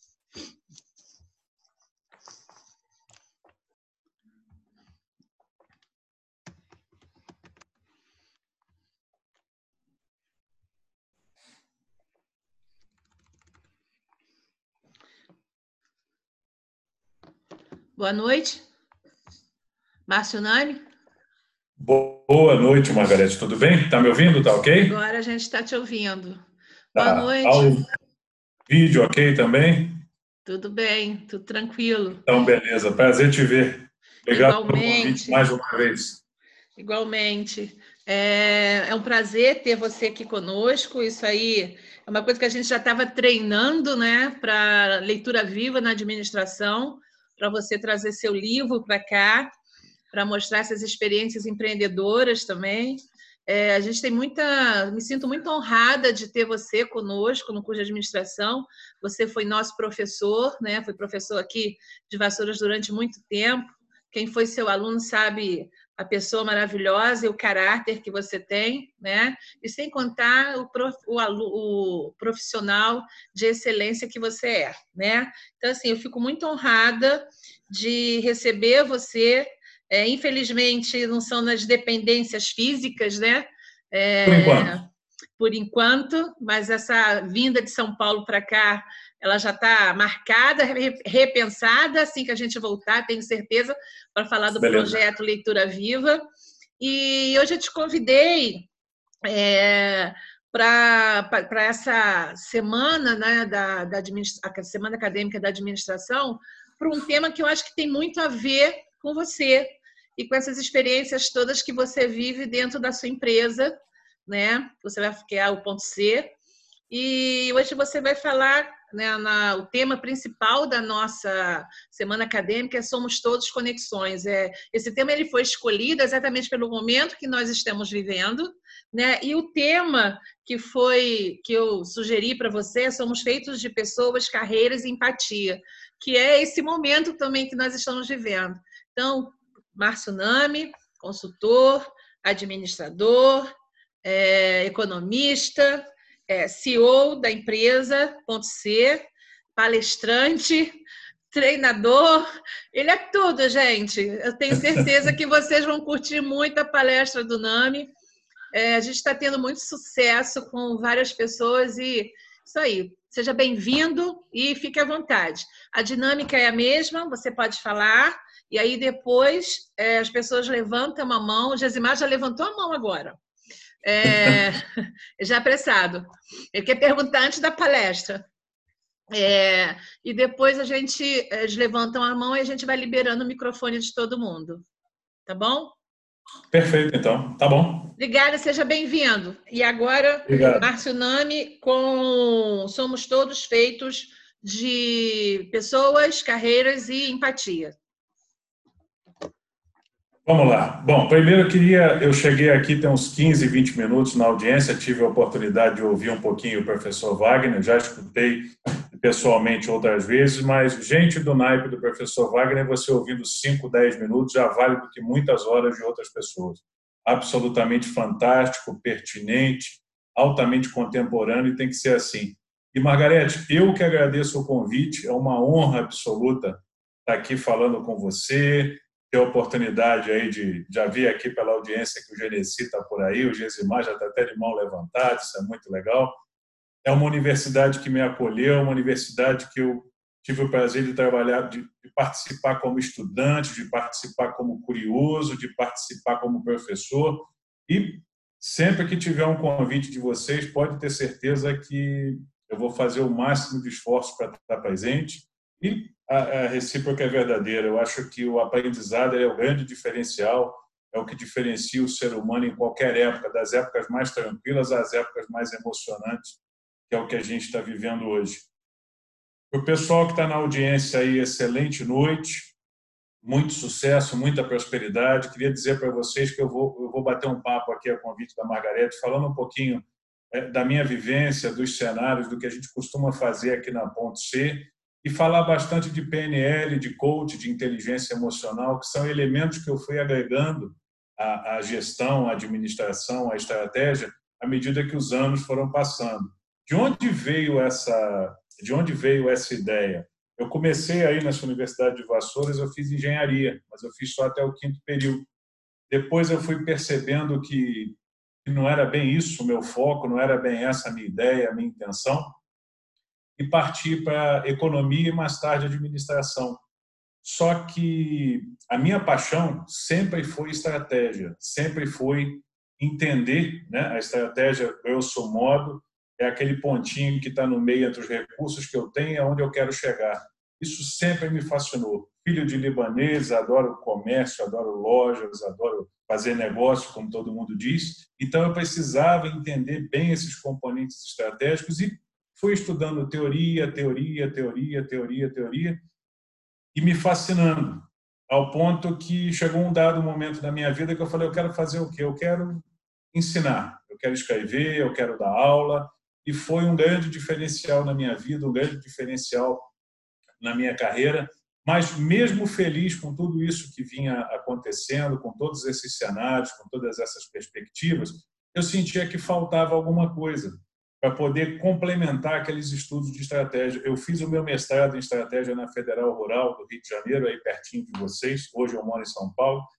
Mas nos tempos de rural, falando com aqueles professores absolutamente fantásticos lá, a gente sentia que faltava, vamos usar um termo aí bem carioca, uma certa bossa na estratégia, alguma coisa para fazer com que ela chegasse na cabeça das pessoas. Pode ser que a gente esteja falando dos alunos, falando dos microempresários, dos médios empresários e dos grandes executivos. E sempre eu escuto as pessoas dizerem assim: ah, no Brasil, no Brasil, no Brasil. Graças a Deus, na minha carreira, eu tive a oportunidade de passar por vários países, tendo várias experiências no que diz respeito a estudar aspectos econômicos, estudar aspectos estratégicos. Fazendo um retrospecto muito rápido para vocês aqui, por exemplo, é, Alemanha, onde eu consegui ver o, o pragmatismo e a objetividade dos executivos, onde eles conseguiam enxergar cinco anos, dez anos, quinze anos, vinte anos à frente do processo. E eu me perguntava, vem cá, mas o que, que acontece que é um pouco diferente do, do nosso empresário que tem um perfil imediatista? E você percebe, eu percebi nessa época que tinha um aspecto cultural muito forte. E continuei essa busca, continuei essa caminhada. Estados Unidos, tive a oportunidade de passar por quase 40 cidades ao longo dos anos e desmistifiquei um pouco daquele daquele ranço distante que às vezes as pessoas têm da cultura norte-americana, pensando que são superficialistas, que são é, pessoas focadas só no imediato e só no consumo. Muito pelo contrário, tive a oportunidade de entender ali, pesquisar, conversar para buscar o, o, verdadeiro cerne do empresário americano, aquele American Way of Life, né? aquela maneira que ele tem de conseguir atingir os seus resultados, conseguir atingir os seus objetivos, e fui trazendo os componentes até das culturas mais exóticas, como, por exemplo, é, Marrocos, como, por exemplo, Singapura. São locais que têm tantas particularidades, tantas coisas é, é, que existem somente ali, que trazem um mix bastante curioso no, no, no, no cenário, como forma geral. Só que o que, que faltou, em linhas gerais? Continuou faltando, apesar de todas essas experiências, faltava alguma coisa para dar um tempero na estratégia. Aí começou a nossa preocupação do time aqui da Ponto C Consultoria, como começou também é, a minha curiosidade pessoal, o meu motor pessoal, no sentido de fazer assim: o que, que eu posso agregar à estratégia que vai fazer sentido para esses empresários? Aí comecei os meus estudos de programação neurolinguística, de PNL. Eu não sei o conforto que vocês têm com PNL, o que, que vocês conhecem de programação neurolinguística, mas para quem conhece, eu vou pedir um pouquinho de paciência, mas só vou falar um pouco em linhas gerais para vocês terem um cenário. Basicamente, é uma filosofia, é uma técnica, alguns dizem uma ciência, outros negam que é uma ciência, ok, mas que existe, existe desde que o homem aprendeu a se comunicar. Mas quem sistematizou a PNL, quem tornou a PNL pop, Bander e Grinder, na década de 80 do século passado. Isso foi explodindo, explodindo. Ela começou com viés de autoajuda, veio com uma pecha meio autoajuda, nada contra a autoajuda, mas é como ela foi caracterizada na época. E à medida que ela foi propagando, propagando, propagando, as, as pessoas começaram a perceber a importância da linguagem para gerar ação, que é o cerne da PNL. Como é que eu faço para minha linguagem conseguir gerar ação e resultados? Em cima disso, em cima desse bate-papo sobre neurolinguística, daqui a pouco eu vou sugerir a vocês alguns exercícios, vou sugerir a vocês algumas é, é, provocações no sentido de mostrar para vocês a eficácia dessa questão da linguagem, a eficácia dessas perspectivas e vou colher com vocês também, vou discutir com vocês e, e ponderar aqui com vocês alguns exemplos que eu consegui colher ao redor do mundo e ao redor da minha experiência aqui de 12 anos, trabalhando com empresários, trabalhando com executivos, com muitas discussões, com muitas ponderações, inclusive algumas dessas experiências iniciais foram feitas aí na Universidade de Vassouras, com a ajuda da Margarete, com a ajuda do Genê, com a ajuda do Gesimar e outros tantos companheiros aí que nós fazíamos as aulas de laboratórios, laboratórios muito divertidos, por sinal, e que funcionavam muito bem. Mas o que, que acabou acontecendo quando eu comecei a usar a programação neurolinguística dentro dos estudos ligados à gestão, à estratégia, a resultados? Por exemplo, a nossa base aqui na consultoria Ponto C inicialmente era fazer planejamento estratégico. E o que, que acontecia com a maioria dos planejamentos estratégicos? Você gastava ali uma semana, dez dias, quinze dias, um mês, dois meses, dependendo do porte da empresa, e aquilo virava um livro bonito, capa preta, letra dourada, e ficava na estante lá do CEO, do presidente, do diretor, seja como for, mas com muito pouca aplicabilidade. Quando nós começamos a inserir a, a, a, chamada linguagem da programação neurolinguística, o cenário começou a mudar de figura. Por quê? Porque a neurolinguística ela te traz para o componente ação, através das palavras corretas, dos sentimentos corretos e por aí vai. Vou dar um exemplo clássico aqui para vocês. O ser humano, em média, ele fica em torno de 70% do tempo no passado ou no futuro poucas vezes ele está no presente. E um dos méritos da neurolinguística é te trazer para esse momento, que é o único momento que você consegue modificar alguma coisa. Aí você fala assim, Márcio, você está falando de pessoas físicas. Bom, eu entendo, eu acredito, eu não sou dono da verdade, muito pelo contrário. Aliás, se fosse fazer uma live aqui para falar dos meus erros, precisava de 10 horas. Essa uma hora aqui eu estou falando dos acertos, das coisas que deram certo, mas um bom administrador, um bom gestor, ele não pode ter medo de errar. Mas a gente vai falar de erro de outra hora, mas é só um ponto de vista. O que é um CNPJ? CNPJ nada mais é do que um conjunto de CPFs. Ele é uma abstração jurídica, ok? Mas ele não funciona sem esses CPFs. E justamente por isso, por essa necessidade, é que nós temos que entender como essas pessoas funcionam. Mas o que, que acontecia na época de fazer a confecção desses planejamentos, a discussão dessas ideias? Primeiro, vamos para o aspecto comportamental. Você convive numa empresa seis meses, um ano, dois anos, cinco anos, dez anos. Se você for reparar ao seu redor, você vai perceber que as pessoas começam a se vestir de forma muito parecida, ter um linguajar muito parecido, usar carros parecidos, frequentar os mesmos locais, ou seja, vai ficando uma coisa muito uniforme. E com isso, a dificuldade das pessoas conseguirem ver outros aspectos, outras características é muito grande. Daí a importância de você entrar com algo, uma palavra que hoje está muito na moda, você entrar com algo mais disruptivo, algo mais provocador, para conseguir eh, gerar essas diferenças. Por exemplo, se você usando exercícios de neurolinguística, um pouco de inteligência emocional e, claro, algumas ferramentas de coach, que é o que dá o, o movimento, que dá o moto para a PNL. É, eu sei que a gente está em época de isolamento social, mas daqui a pouco a gente volta aí à normalidade. Ou você pode se imaginar num dia é, que você estava com a sua rotina completamente estabelecida. Por exemplo, você quando sai de casa para ir para o trabalho, vocês usam sempre o mesmo caminho ou buscam caminhos diferentes? Você, quando chega na sua casa, no seu cômodo preferido, pode ser que seja a sala, pode ser que seja o quarto, você vai sempre para aquela cadeira que você está habituado, você sempre tira suas roupas e pendura no mesmo lugar. Como é que é teu comportamento? Para 70, 75% das pessoas, ele é absolutamente mecânico e normal. E essa provocação, esse tipo de análise, esse tipo de cenário, ele é replicado nas instituições. Vocês vão reparar aqui que tudo que eu falo para a pessoa física, ele tem um eco, ele tem uma repetição na PJ, e a gente busca quebrar esse conforto. Por exemplo, é, equipes de vendedores que estão com a sua venda é, estagnada, pessoas que têm dificuldade de conseguir gerar resultados. A gente faz um convite para as pessoas muito simples, olha, pega a sua rota que você vai do ponto A para o ponto B e passa a fazer o inverso, faça essa rota do ponto B para o ponto A parece aquele livro do Huxley, O Admirável Mundo Novo. As pessoas, quando fazem a rota no sentido inverso, só por estarem vendo coisas diferentes, situações diferentes, elas começam a ter insights, elas começam a ter oportunidades, elas começam a ver cenários distintos. Tem uma premissa da PNL que diz assim: o mundo não existe, o que existe é como nós vemos o mundo.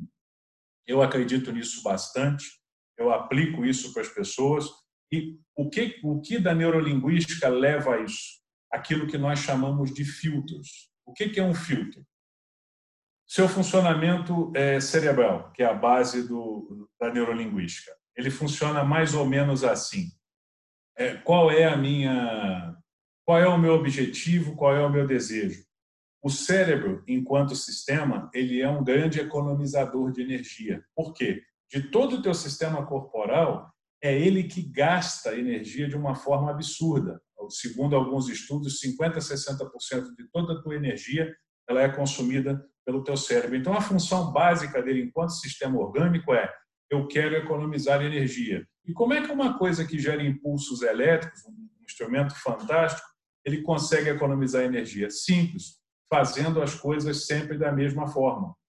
quanto mais ele consegue fazer as coisas da mesma forma, menos energia ele gasta e, organicamente falando, ele garante a sobrevida. Logo, para nós seres humanos, gestores, empreendedores ou não, pouco importa, o hábito é absolutamente normal, aceitável e previsível. Porque existe uma lenda que diz assim: o ser humano gosta de aventuras, o ser humano gosta do inusitado, o ser humano gosta do imponderável. Absolutamente mentiroso. O ser humano gosta de previsibilidade, de saber o final do mínimo de surpresas possíveis. Logo, para que nós possamos empreender, para que nós possamos galgar novos horizontes, para que nós possamos, usando as palavras da moda aí, ser disruptivos, para que nós possamos pivotar em nossas empresas, a gente tem que ter um quê de ousadia muito forte.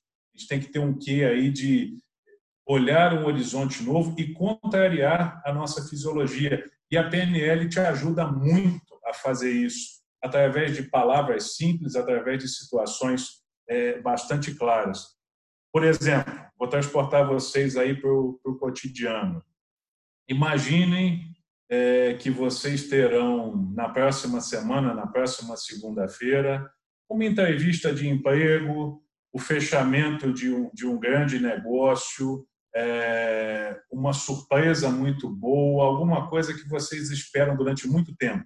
Pergunto a vocês: vocês conseguem dormir tranquilos, sem nenhuma ansiedade, sem pensar no futuro? Sim ou não? Eu não tenho a resposta de vocês agora, mas estatisticamente falando, normalmente essa resposta é não. Ou seja, eu vou estar ansioso, eu vou estar louco para saber o que vai acontecer e aquela ansiedade faz com que eu reviva aquele momento mil vezes. E a maioria das pessoas diz assim: não, peraí, esquece isso, espera aquele momento. Na neurolinguística, o conselho é o justo oposto. Por quê? O cérebro ele tem uma característica muito interessante, que é uma arma que pode ser usada a seu favor, seja para questões pessoais ou profissionais. Ele não sabe o que é verdade, não sabe o que é inventado. Tá? Tem um estadista americano muito famoso que diz assim: uma mentira repetida muitas vezes soa como verdade.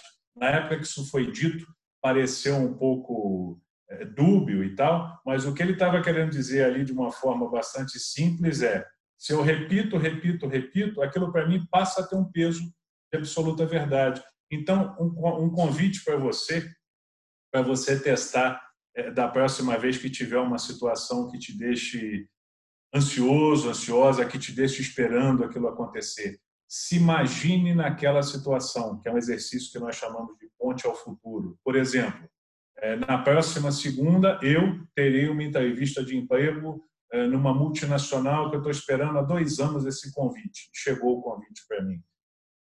Eu me imagino naquela entrevista, como eu vou estar vestido, que pessoas estarão na minha frente, imagino ali uma, duas pessoas, as palavras que eu vou dizer, eu tento perceber o que nós chamamos de submodalidades, ou seja, as cores, o odor, o estilo do ambiente.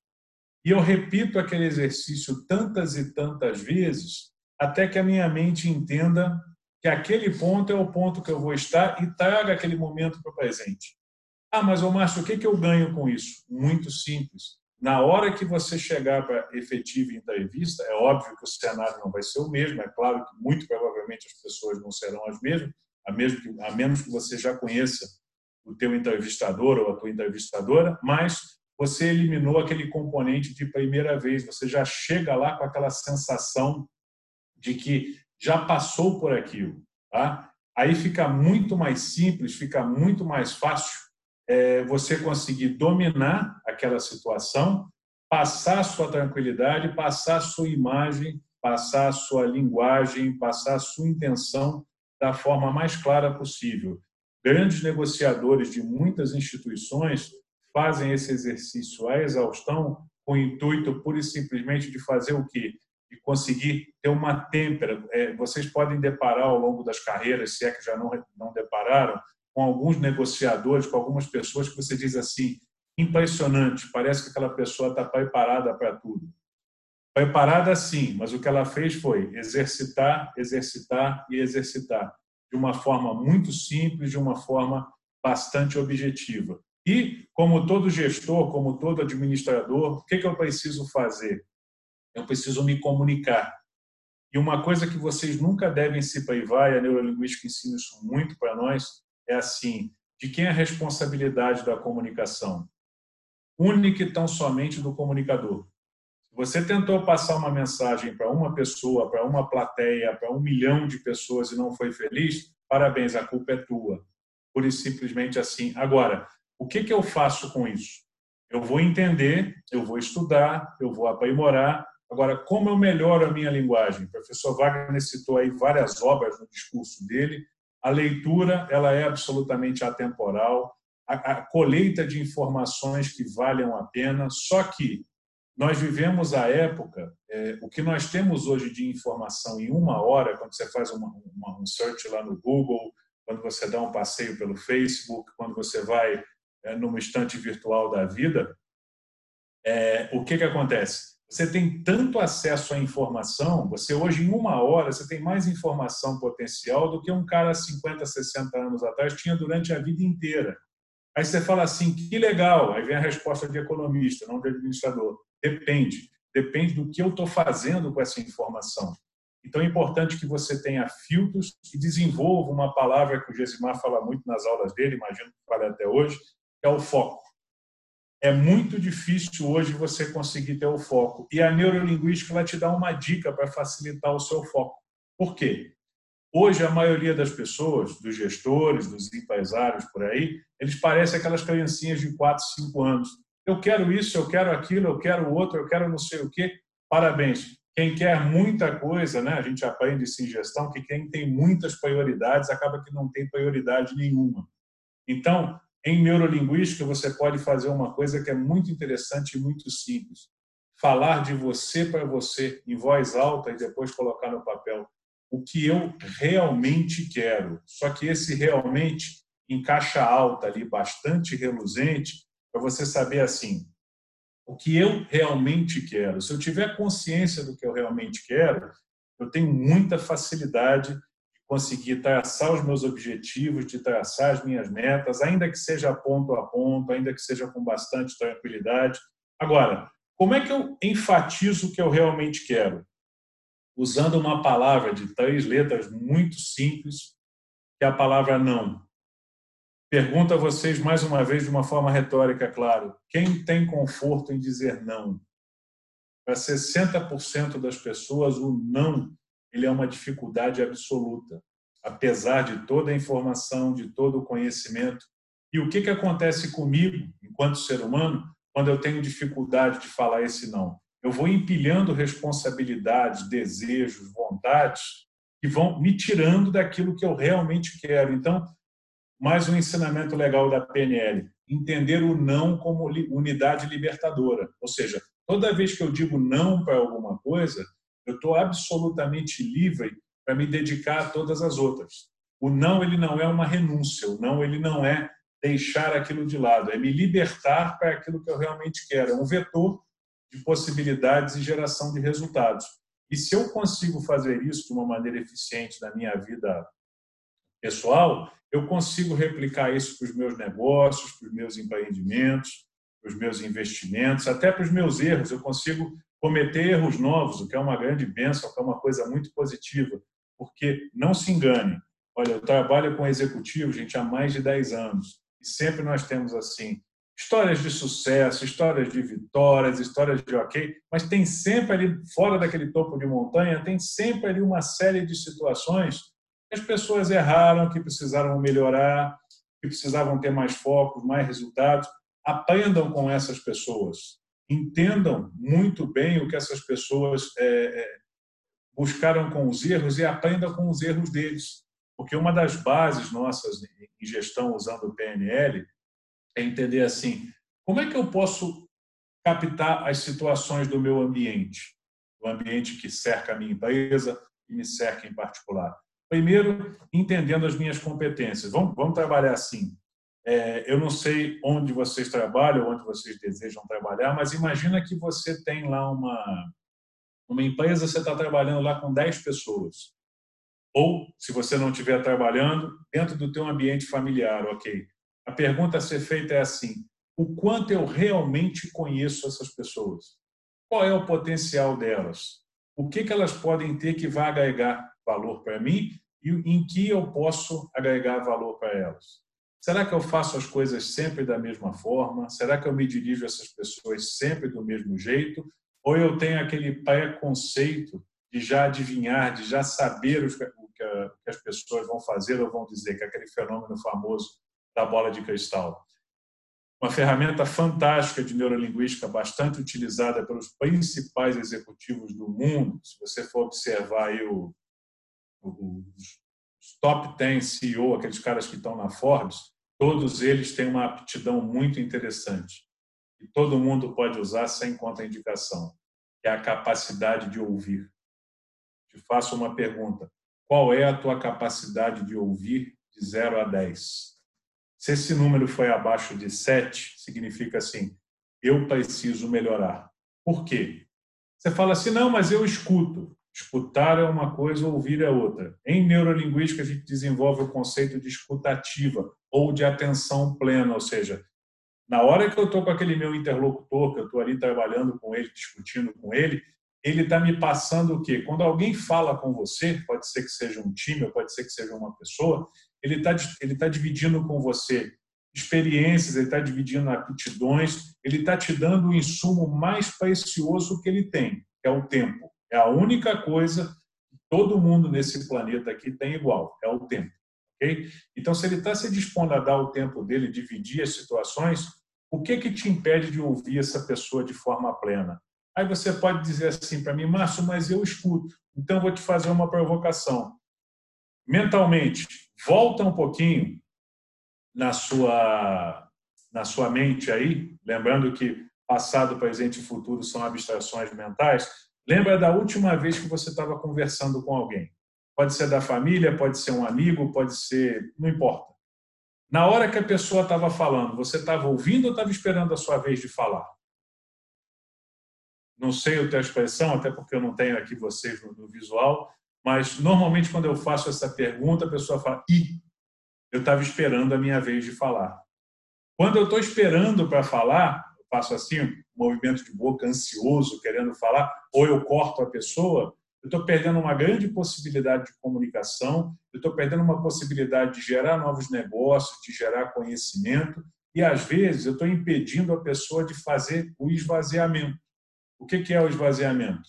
Quando alguém quer falar com você, quando alguém quer te passar uma informação, ainda que aquela informação não seja útil ou não te sirva, ela quer pura e simplesmente fazer uma coisa: falar. Se você não deixa ela falar, toda a comunicação a partir dali ela fica bloqueada. Por isso que muitos negócios não são fechados, muitas entrevistas não são bem sucedidas, é, muitas oportunidades são passadas, não por tecnologia, dificuldades políticas, cenários complexos, não, por falta de fluidez da linguagem, por falta de capacidade de ouvir. É mais ou menos assim. Vamos imaginar um cenário mais light aqui. Você saiu de férias, estava muito estressado, passou uma semana em. Vamos esquecer que o dólar está quase seis, você passou uma semana em Nova York. Aí tu chegou no Brasil. Chegou no Brasil, tu lembrou daquele teu amigo, tua amiga, sei lá, falou: vou ligar para Fulano, vou passar na casa dele, vou contar como foi Nova York. Você chega lá, bate na porta, toca a campainha, faz a ligação, sei lá, e fala assim: Fulano, acabei de chegar de Nova York. Aí você dá aquele suspiro para começar a falar. Ele olha para você e fala: Não, mas eu também fui a Nova York ano passado, foi muito legal. Fui lá na Ellis Island ver a Estátua da Liberdade, fiz compras em Manhattan. E você com aquela cara de desespero, desanimado, triste. Por quê? Tudo que você queria era falar a sua experiência. Você não estava ali para ouvir a experiência do outro. E isso no mundo dos negócios, no mundo das, das relações profissionais ou pessoais, é absolutamente comum o anseio por falar bloqueia, impede muito a nossa capacidade de ouvir, além de ferramentas muito simples e muito óbvias. Por quê?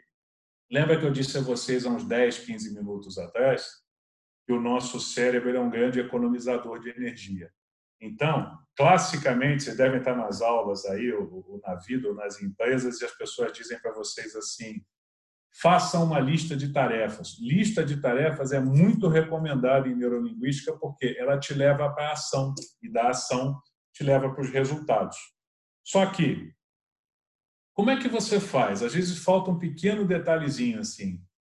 Ah, eu fiz a minha lista de tarefas do dia. Você fez lá o teu teste, está lá anotado ou digitalizado, seja como for. Por onde você começa? Normalmente você começa por aquela que você considera mais simples, mais fácil e mais tranquila. Aí vai todo orgulhoso, toda orgulhosa, ficando. O que se recomenda nos processos de ação, nos processos ligados a negociações complexas, é mais ou menos assim: começa pelo mais difícil, começa pelo mais desafiador, começa por aquilo que teu cérebro vai dizer para você assim: ó, não faz aquilo agora, não, deixa para depois. Por quê? Ele, com toda a boa intenção do mundo, ele está querendo fazer com que você economize energia. Contraria ele um pouco, porque, olha, gente, é nosso maior aliado, mas não se iluda, é também o nosso maior sabotador. Tá? Ele vai fazer o possível para tentar economizar energia, então ele vai, vai dizer, o teu inconsciente vai dizer para você assim, cara, começa pelo mais fácil, depois a gente vai vendo o resto. Aí você vai deixando, vai deixando, vai deixando, daqui a pouco você olha no relógio e fala, por 5 da tarde, 4 da tarde, amanhã eu resolvo. O que, que você vai ter? Um empilhamento de ações e com o um mínimo de resultados. Né? O paradigma que a gente vive hoje é assim. É importante que eu consiga maximizar aquele meu objetivo, o que eu realmente quero. Tudo mais quando você fala é, de tempo, de performance, de maior ou menor esforço, tudo isso são abstrações. Então, comece a tua lista de tarefas, experimenta isso no próximo dia, experimenta isso na próxima semana, dizendo assim: eu vou começar pelo mais difícil, depois avalia, veja o que veja o que acontece, veja quais são esses resultados é, pensa sempre naquilo, o que, que eu realmente quero, qual é o meu objetivo, o que, que eu vou fazer para poder ajustar aquilo. Para isso, você precisa de uma coisa chamada aptidão. Né? Não sei se vocês conhecem a historinha, né? É, o Zezinho era bom de matemática e péssimo em português. O que a mãe do Zezinho fez? Contratou uma professora de português e o Zezinho ficou mediano em todas as coisas. Fim da história. A história pode até ser bonita, mas o que a gente percebe, no, o que eu percebo pela minha experiência junto com o time que trabalha aqui comigo na Ponto C, é, dos grandes executivos, dos grandes empresários, das pessoas que conseguem quebrar barreiras, e uma coisa interessante que eu digo para vocês aqui, eu sempre deixo isso bem claro, onde eu dou aula, onde eu converso, que eu bato papo. Quando eu falo grande executivo, grande empresário, eu estou falando daquele cara que dirige uma multinacional, tem operações lá, América Latina, América do Norte e por aí vai, como eu falo daquele pequeno empresário que está aqui no, no, mercado mais competitivo da América Latina, que é São Paulo, tentando desenvolver negócios de dois dígitos, coisas pequenas, mas a genialidade das ações não está ligada normalmente a recurso. Recurso ele passa a ser é, uma consequência, ele passa a ser um resultado. Mas é assim, se eu sou muito bom em matemática e se eu sou medíocre em português, o que, que me impede de usar uma estratégia diferente? Por que, que eu não potencializo a minha matemática?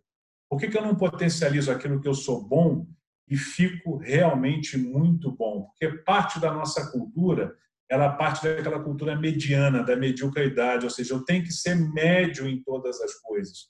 E o que, que o mundo está configurando hoje de uma maneira muito interessante? Eu não tenho que ser médium em absolutamente nada. Eu tenho que ter os meus resultados, eu tenho que estar congruente com os meus propósitos e objetivos de vida, e eu tenho que pegar aquilo que eu sou bom e me tornar melhor ainda. Aí eu te faço uma pergunta para você colocar no papel, na hora que for colocar a cabeça no travesseiro, pensar um pouquinho. É uma pergunta clássica de neurolinguística que eu adoro de paixão. O que, que te move? Você é capaz de me responder essa pergunta de imediato? O que me move? Se você não é capaz de responder isso de você para você nesse exato momento, significa mais ou menos assim: eu preciso repensar os meus modelos, as minhas ideias, os meus ideais. Por quê? No mundo de multi-informação que a gente vive hoje, às vezes, não estou generalizando, mas às vezes eu sou conduzido por ideias dos outros seja de forma explícita ou seja de forma implícita, seja por influência, seja por inércia. Então, às vezes o meu sonho, o meu desejo, ele está emprestado de alguém, seja de um modelo alguma coisa considerada moda, alguma pessoa que eu me influencio, alguém da família que eu me espelho, algum amigo que está muito próximo de mim, mas eu esqueço de me fazer essa pergunta: o que que me move? Só para vocês terem uma noção, que eu não estou aqui só fazendo um discurso vazio, mas a gente realmente vende aquilo que, que, que professa e que aplica. Em outubro do ano passado, depois de 11 anos de ponto C seguindo uma determinada linha, nós derrubamos o planejamento estratégico, assumimos uma postura completamente diferente, que levou a reposicionamento, mudança de marca, mudança de layout e por aí vai. Porque se eu sou uma consultoria estratégica, eu tenho que, eu não posso ser traficante, eu tenho que usar o que eu vendo, tá? E isso é uma premissa nova. E a primeira pergunta que nós fizemos, que é a pergunta que eu, que eu fiz para vocês e refaço agora, é assim: o que que te move? Se você tiver essa, essa questão muito clara, é, literalmente sua situação está resolvida, ou seja, busca aquilo que te move, perceba quais são os elementos que, que fazem a construção para você chegar naquele objetivo, tá? Tenta se armar o máximo possível com os elementos para fazer essa construção. Agora, sabendo o que te move, sabendo o que você quer, o que, que você vai fazer? Você vai fazer o melhor do seu melhor. Você vai trabalhar para atingir aquele objetivo de uma forma efetiva, de uma forma muito clara, de uma forma é, absolutamente fantástica. Conta uma experiência para vocês agora que eu passei, tem uns, tem uns cinco, seis meses mais ou menos. Eu, recebi um convite, fui, passei um tempo no Vale do Silício, lá na Califórnia, e lá eu tive a oportunidade de conversar com vários empreendedores, desde time é, pessoal do Google, pessoal da Apple, de grandes, de grandes empresas, como aquelas startups que estão longe de virar um unicórnio e em, em em, em, São Francisco, só que o que, que acontecia? Todas essas pessoas tinham um objetivo em comum, um ponto de convergência, um ponto de alinhamento. Era a busca do melhor que eles queriam, era a busca do que os movia, é a busca do que brilhava o olho deles. Tá? Para saber o que, que realmente te move, é simples, é só saber o que, que brilha teu olho. Dar fluidez nessa informação e entender o seguinte: antes de eu sair buscando aquilo que me falta, né? Você quando levanta da cama de manhã, você acorda feliz e satisfeito, feliz e satisfeita com tudo que tem, ou coça a cabeça e fala: opa, está me faltando isso, está me faltando aquilo, está me faltando outro. Normalmente é a segunda opção, tá correto?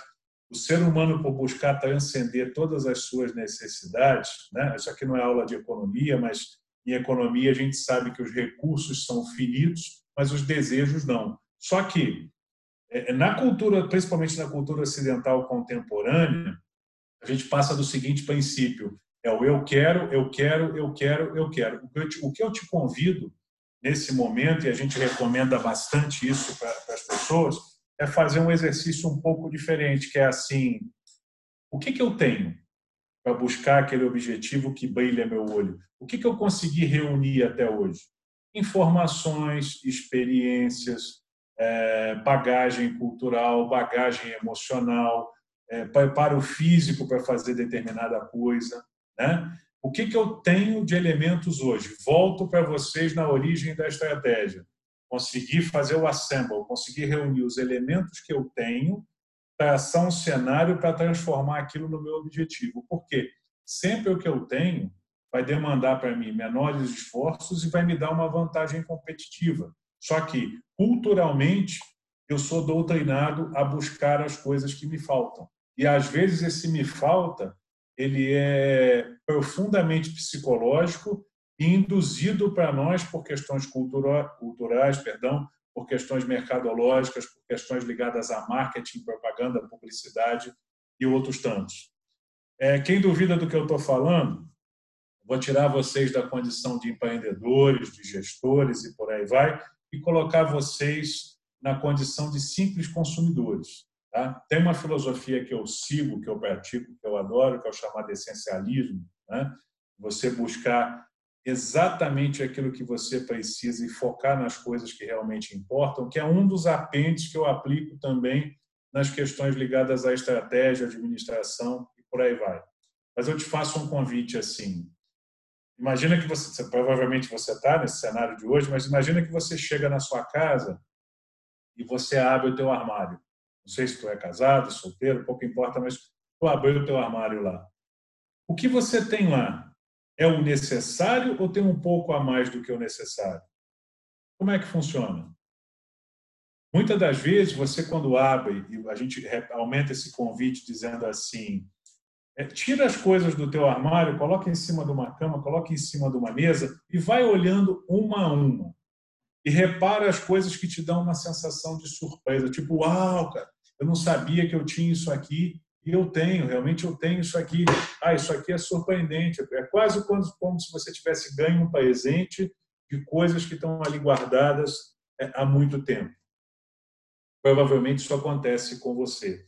E, esse, e pode vir a acontecer com você se você fizer esse exercício. Só que tem uma premissa em neurolinguística que diz assim: a maneira com que o ser humano faz uma coisa é a maneira com que ele faz todas as outras.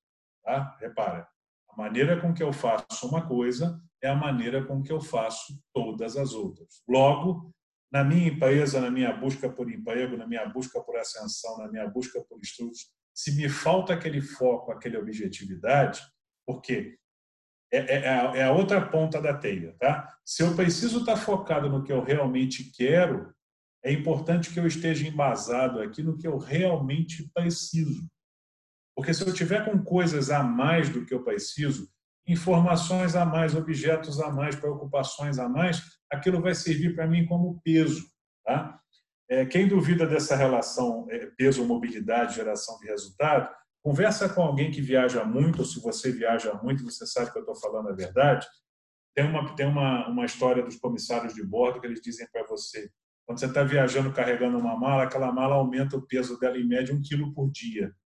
Quem viaja 10, 15, 20, 30 dias sabe o que eu estou dizendo e sabe o que é verdade. Então você aprende a levar o essencial. Os caras têm até um macete muito interessante que eles fazem assim, a turma do, os comissários, principalmente os internacionais. Ele monta a malinha dele, depois que a mala está montada, ele tem que tirar 30%. Na primeira vez que ele tira os 30%, ele fala, Ih, vai faltar alguma coisa. Só que, à medida que você vai virando frequent traveler, que você vai se acostumando a viajar, tu vai percebendo assim, não falta nada, muito pelo contrário, acaba sobrando. Então, na tua caminhada para o teu objetivo profissional, para o teu objetivo pessoal, para o teu objetivo estratégico, pode ser que seja um objetivo individual ou coletivo, né? Eu te pergunto, o que, que você está levando de bagagem a mais? O que, que você está levando que pode fazer com que você perca o foco? Que pode fazer com que você perca tempo? Você pode estar absolutamente focado naquele objetivo, mas se tem coisas aqui distraindo a tua atenção, te fazendo diminuir essa mobilidade, isso vai te levar para aquele objetivo, pode ser até que leve, mas você vai levar mais tempo e você vai ter uma diminuição dos resultados em função disso. Não sei se o que eu falei até aqui faz sentido para vocês, mas é um pouquinho dessa trajetória, um pouquinho dessa experiência que, que a gente vai galgando e aprendendo principalmente com, com os erros dos outros. Falando a questão empresarial, do desafio que a gente vive hoje, lá no Vale do Silício eu tive a oportunidade de conversar com uma autora absolutamente fantástica, que é uma, uma, uma executiva muito experiente em fazer consultoria para, para empresas do Silicon Valley. E ela comentando comigo, ela falou: Márcio, é, a exemplo do seu país, a maioria dos pequenos empreendimentos aqui nos Estados Unidos, na Europa e em outros pontos que eu dou consultoria, eles viram fumaça nos primeiros 24 a 36 meses. Eu falei: verdade, o nome dela é Michele Messina. Depois vale a pena vocês pesquisarem, buscarem, por aí vai. Mas ela, ela, ela escreveu alguns livros é, é, decodificando o Vale do Silício.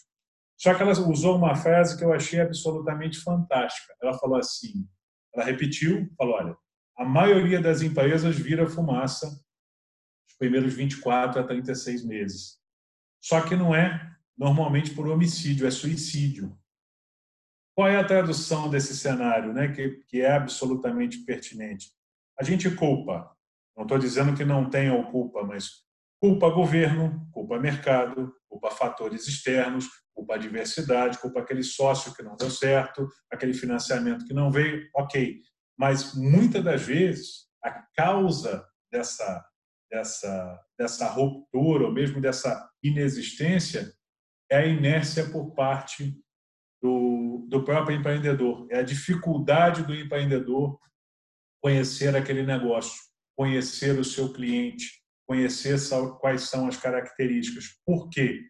Quem duvida do que eu estou dizendo, eu vou fazer uma pergunta clássica. Você tem espelho em casa?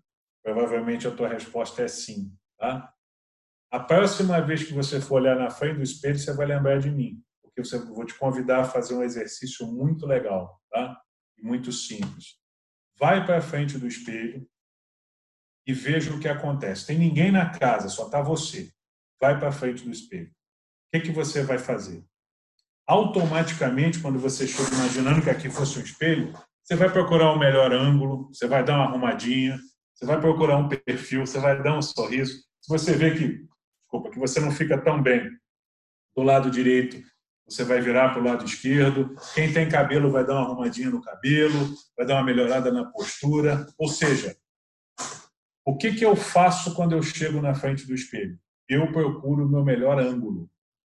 Isso é natural do ser humano, tá? Eu procuro o meu melhor ângulo. Só que, lembrando que a maneira que o ser humano faz uma coisa é a maneira com que ele faz todas as outras, no teu negócio, no teu empreendimento, na tua ideia, não é diferente. Então, você, quando vai buscar um financiamento, você acha que a sua ideia é melhor do que a dos outros. Você, quando olha para os teus concorrentes, e não se iluda, você tem concorrentes. Quando você diz assim, eu tenho um produto tão inovador que eu não tenho concorrente, significa estou precisando estudar mais porque eu não estou conseguindo enxergar os caras. Tá? E como eu olho para o espelho e vejo sempre pelo melhor ângulo, eu te pergunto, enquanto empreendedor ou enquanto gestor, se for o caso, é, tu olha para os teus concorrentes com bastante cuidado? Tem um ditado americano que eu adoro que fala keep our friends closer our enemies closer, ou seja, mantenha seus amigos perto e seus inimigos mais perto ainda. Qual a última vez que você olhou para aquele teu concorrente devagarinho? Ou seja, com detalhes para poder entender o que ele está fazendo de bom, o que ele está fazendo de inovador, ou se você ainda não está exatamente no mercado de trabalho, mas você olha para as pessoas que já chegaram lá onde é teu objetivo. O que, que elas fazem? Qual foi a trajetória delas? O que, que elas fizeram para chegar até ali? Onde elas acertaram? Principalmente, onde elas erraram? Porque se eu tiver a inteligência de buscar os erros deles, eu vou estar economizando o erro para mim, a menos que eu não escute e não assimile. Lembra da questão da escutativa, lembra da questão da observação? Então, logo é muito importante fazer o quê? Observar. Se for o teu concorrente, observa com detalhes, visita, conheça, estude, vá no site, dá uma pesquisada, sem moderação e com o máximo de sacerdócio possível, ou seja, com o máximo de regularidade. Tem uma piada muito comum, uma, uma brincadeira muito comum no mercado executivo, mas que é bastante bacana da gente usar para lembrar, que diz assim: de um grande executivo de uma multinacional que estava situado. aliás, eu brinquei com, com um executivo algumas semanas atrás, uma multinacional aqui de São Paulo, e a gente falou exatamente disso. Foi assim: é um executivo de uma multinacional, todo feliz, todo satisfeito e tal, até que numa, numa coletiva, quando ele ia anunciar um novo inovador, um absolutamente inovador produto, um repórter perguntou a ele, falou: Fulano, como é que o senhor se sente com relação à concorrência? Ele olhou para aquele repórter, para aquela pessoa, e disse assim: Ah, com relação à concorrência, eu durmo igual um bebê. O repórter suspirou, falou: Ah, então legal. Quer dizer que, como o senhor é CEO de uma grande multinacional com bilhões de dólares de resultado, o senhor não, não se preocupa com a concorrência? Ele deu um suspiro, olhou calmamente para o repórter e falou: Amigo, eu acordo de hora em hora e choro. E é mais ou menos essa preocupação que a gente tem que ter no mercado. Independente do teu porte, do teu objetivo, das tuas características, é assim, observa o teu concorrente com bastante cuidado, extraia dele o que você pode ter de melhor, pensa naquilo que você pode se inspirar, que você pode trazer para suas ideias, trabalha com os erros dele buscando economizar erros seus. Agora, é um exercício absolutamente regular e tem muita gente que faz isso. Agora, um outro lado importante também de ser observado, e a neurolinguística te ajuda bastante a fazê-lo. O teu cliente, ou o teu futuro cliente, ou o teu futuro chefe, ou a futura empresa que você vai operar, o quanto você realmente conhece dele. Ah, ele compra comigo há 10 anos. Amigo, se ele compra com você há 10 anos, a única coisa que você sabe é que ele compra há 10 anos. Mas quais são os hábitos, quais são as características? Roda um CRM dele, conversa com ele lá na beira do balcão, lá na beira da empresa, tenta entender o que passa na cabeça dessa pessoa. Primeiro que ele te deu um grande benefício, ele chegou até ali. Porque, por exemplo, aqui na empresa, nós somos hoje 15 consultores. Eu atendo, nós atendemos os pequenos, os pequenos em termos de valor, os pequenos orçamentos com a mesma alegria que nós atendemos os grandes. Ah, significa que você não dá valor a dinheiro? Muito pelo contrário. É que nós temos a alegria de saber que aquela pessoa chegou até nós. E só dele ter vindo aqui para buscar os nossos serviços, para buscar os nossos produtos, para buscar o nosso conhecimento, já é um grande benefício. Porque não se iluda. Às vezes a pessoa não consome mais, não gasta mais, não é porque ela não quer, ela não pode. Mas o fato dela ter escolhido o seu produto é fundamental. Então eu preciso conhecer esse cliente, eu preciso conhecer as características dele. Vamos dar um exemplo mais terreno aqui. É, vocês aí, para quem não está no mercado de trabalho, está buscando, um tá buscando um trabalho, está buscando uma situação, está buscando uma oportunidade. Eu te pergunto assim, quando você vai fazer uma entrevista, quando você é convidado, quando você entra no site lá para encher uma, uma, ficha, você faz uma, uma busca. O quanto você realmente pesquisou daquela empresa? Ah, Márcio, eu entrei no site, eu dei uma olhada. Não, isso aí todo mundo faz. Mas o que, que eu posso ir além? Eu estou usando as ferramentas corretas, eu estou buscando os profissionais daquela empresa no LinkedIn para poder entender qual é a formação, qual é a aptidão, eu estou entrando lá no YouTube, fazendo uma busca pelos eventos, pelas situações, para entender o discurso, para entender a temperatura. Eu estou observando aquelas pessoas através de fotos, revistas, livros, seja como for, para entender como elas se vestem, como elas pensam, para que eu possa chegar nessa entrevista parecendo um insider, ou seja, parecendo alguém do meio e não alguém que chegou de outro planeta e caiu ali todo assustado, desesperado para conseguir aquele emprego, a mesma analogia do, do primeiro emprego, da busca por esse resultado, é a analogia daquele empresário, daquele executivo, daquele gestor que não conhece o seu cliente. E eu te pergunto, o que, que te impede de fazer isso? Normalmente a resposta é: não sei, eu nunca tinha pensado nisso, eu não tinha esse hábito, eu não tinha essa vontade, eu não queria esse esforço. Volto lá nos primeiros 10 minutos da nossa conversa. Nosso cérebro é um economizador de energia. Se você não colocar ele para queimar, você não colocar ele para gerar impulso elétrico, nós vamos sempre sair do mesmo caminho e ter sempre o mesmo resultado. E o mesmo resultado hoje, né, ele é absolutamente inaceitável. Por quê? A concorrência é bastante interessante. Tudo que um ser humano tem acesso em termos de informação, pelo menos potencialmente, o outro é capaz de ter. E a gente vive um, vive um momento que o diploma ele é muito importante, obviamente ele é um diferencial, mas a informação nunca foi tão disponível. A questão é o que, que eu consigo pensar de coisas certas. Então, se eu consigo conhecer o meu cliente, se eu consigo me conhecer, e se eu consigo ter um produto que seja absolutamente necessário e importante, o resto acaba sendo consequência. Deixa eu aproveitar e falar um pouquinho dessa relação de produto. Psicologicamente falando, a tendência do ser humano é valorizar o que ele tem e desvalorizar o que o outro tem. Quem duvida disso, pensa, se você já comprou um carro, pensa assim, na hora de você comprar o carro, pode ser zero, pode ser usado, pode ser uma bicicleta, pouco importa.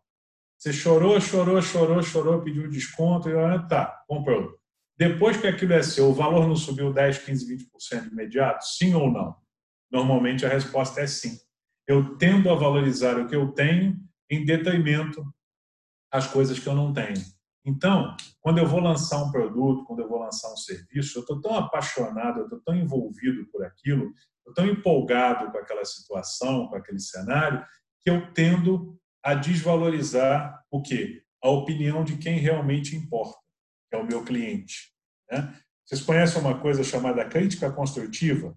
Quando alguém chega para você e fala assim: Ah, tudo bem, bom dia, boa tarde, boa noite, eu vim aqui te fazer uma crítica construtiva.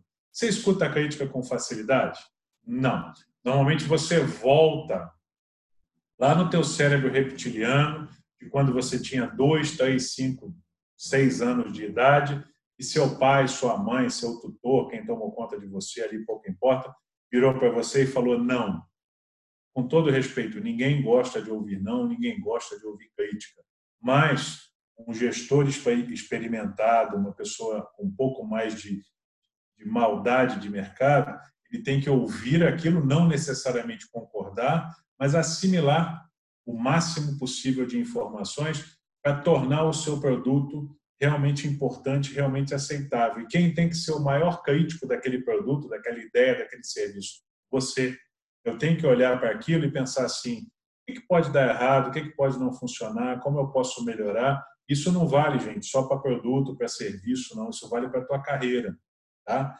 Porque o calcanhar de Aquiles da tua carreira, o furo no barco, o furo no bote, é você que tem que identificar e tem que aprimorar. Só que, como nós somos economizadores de energia, a neurolinguística já ensinou isso para nós, a gente tem uma tendência, uma linda palavra chamada procrastinação.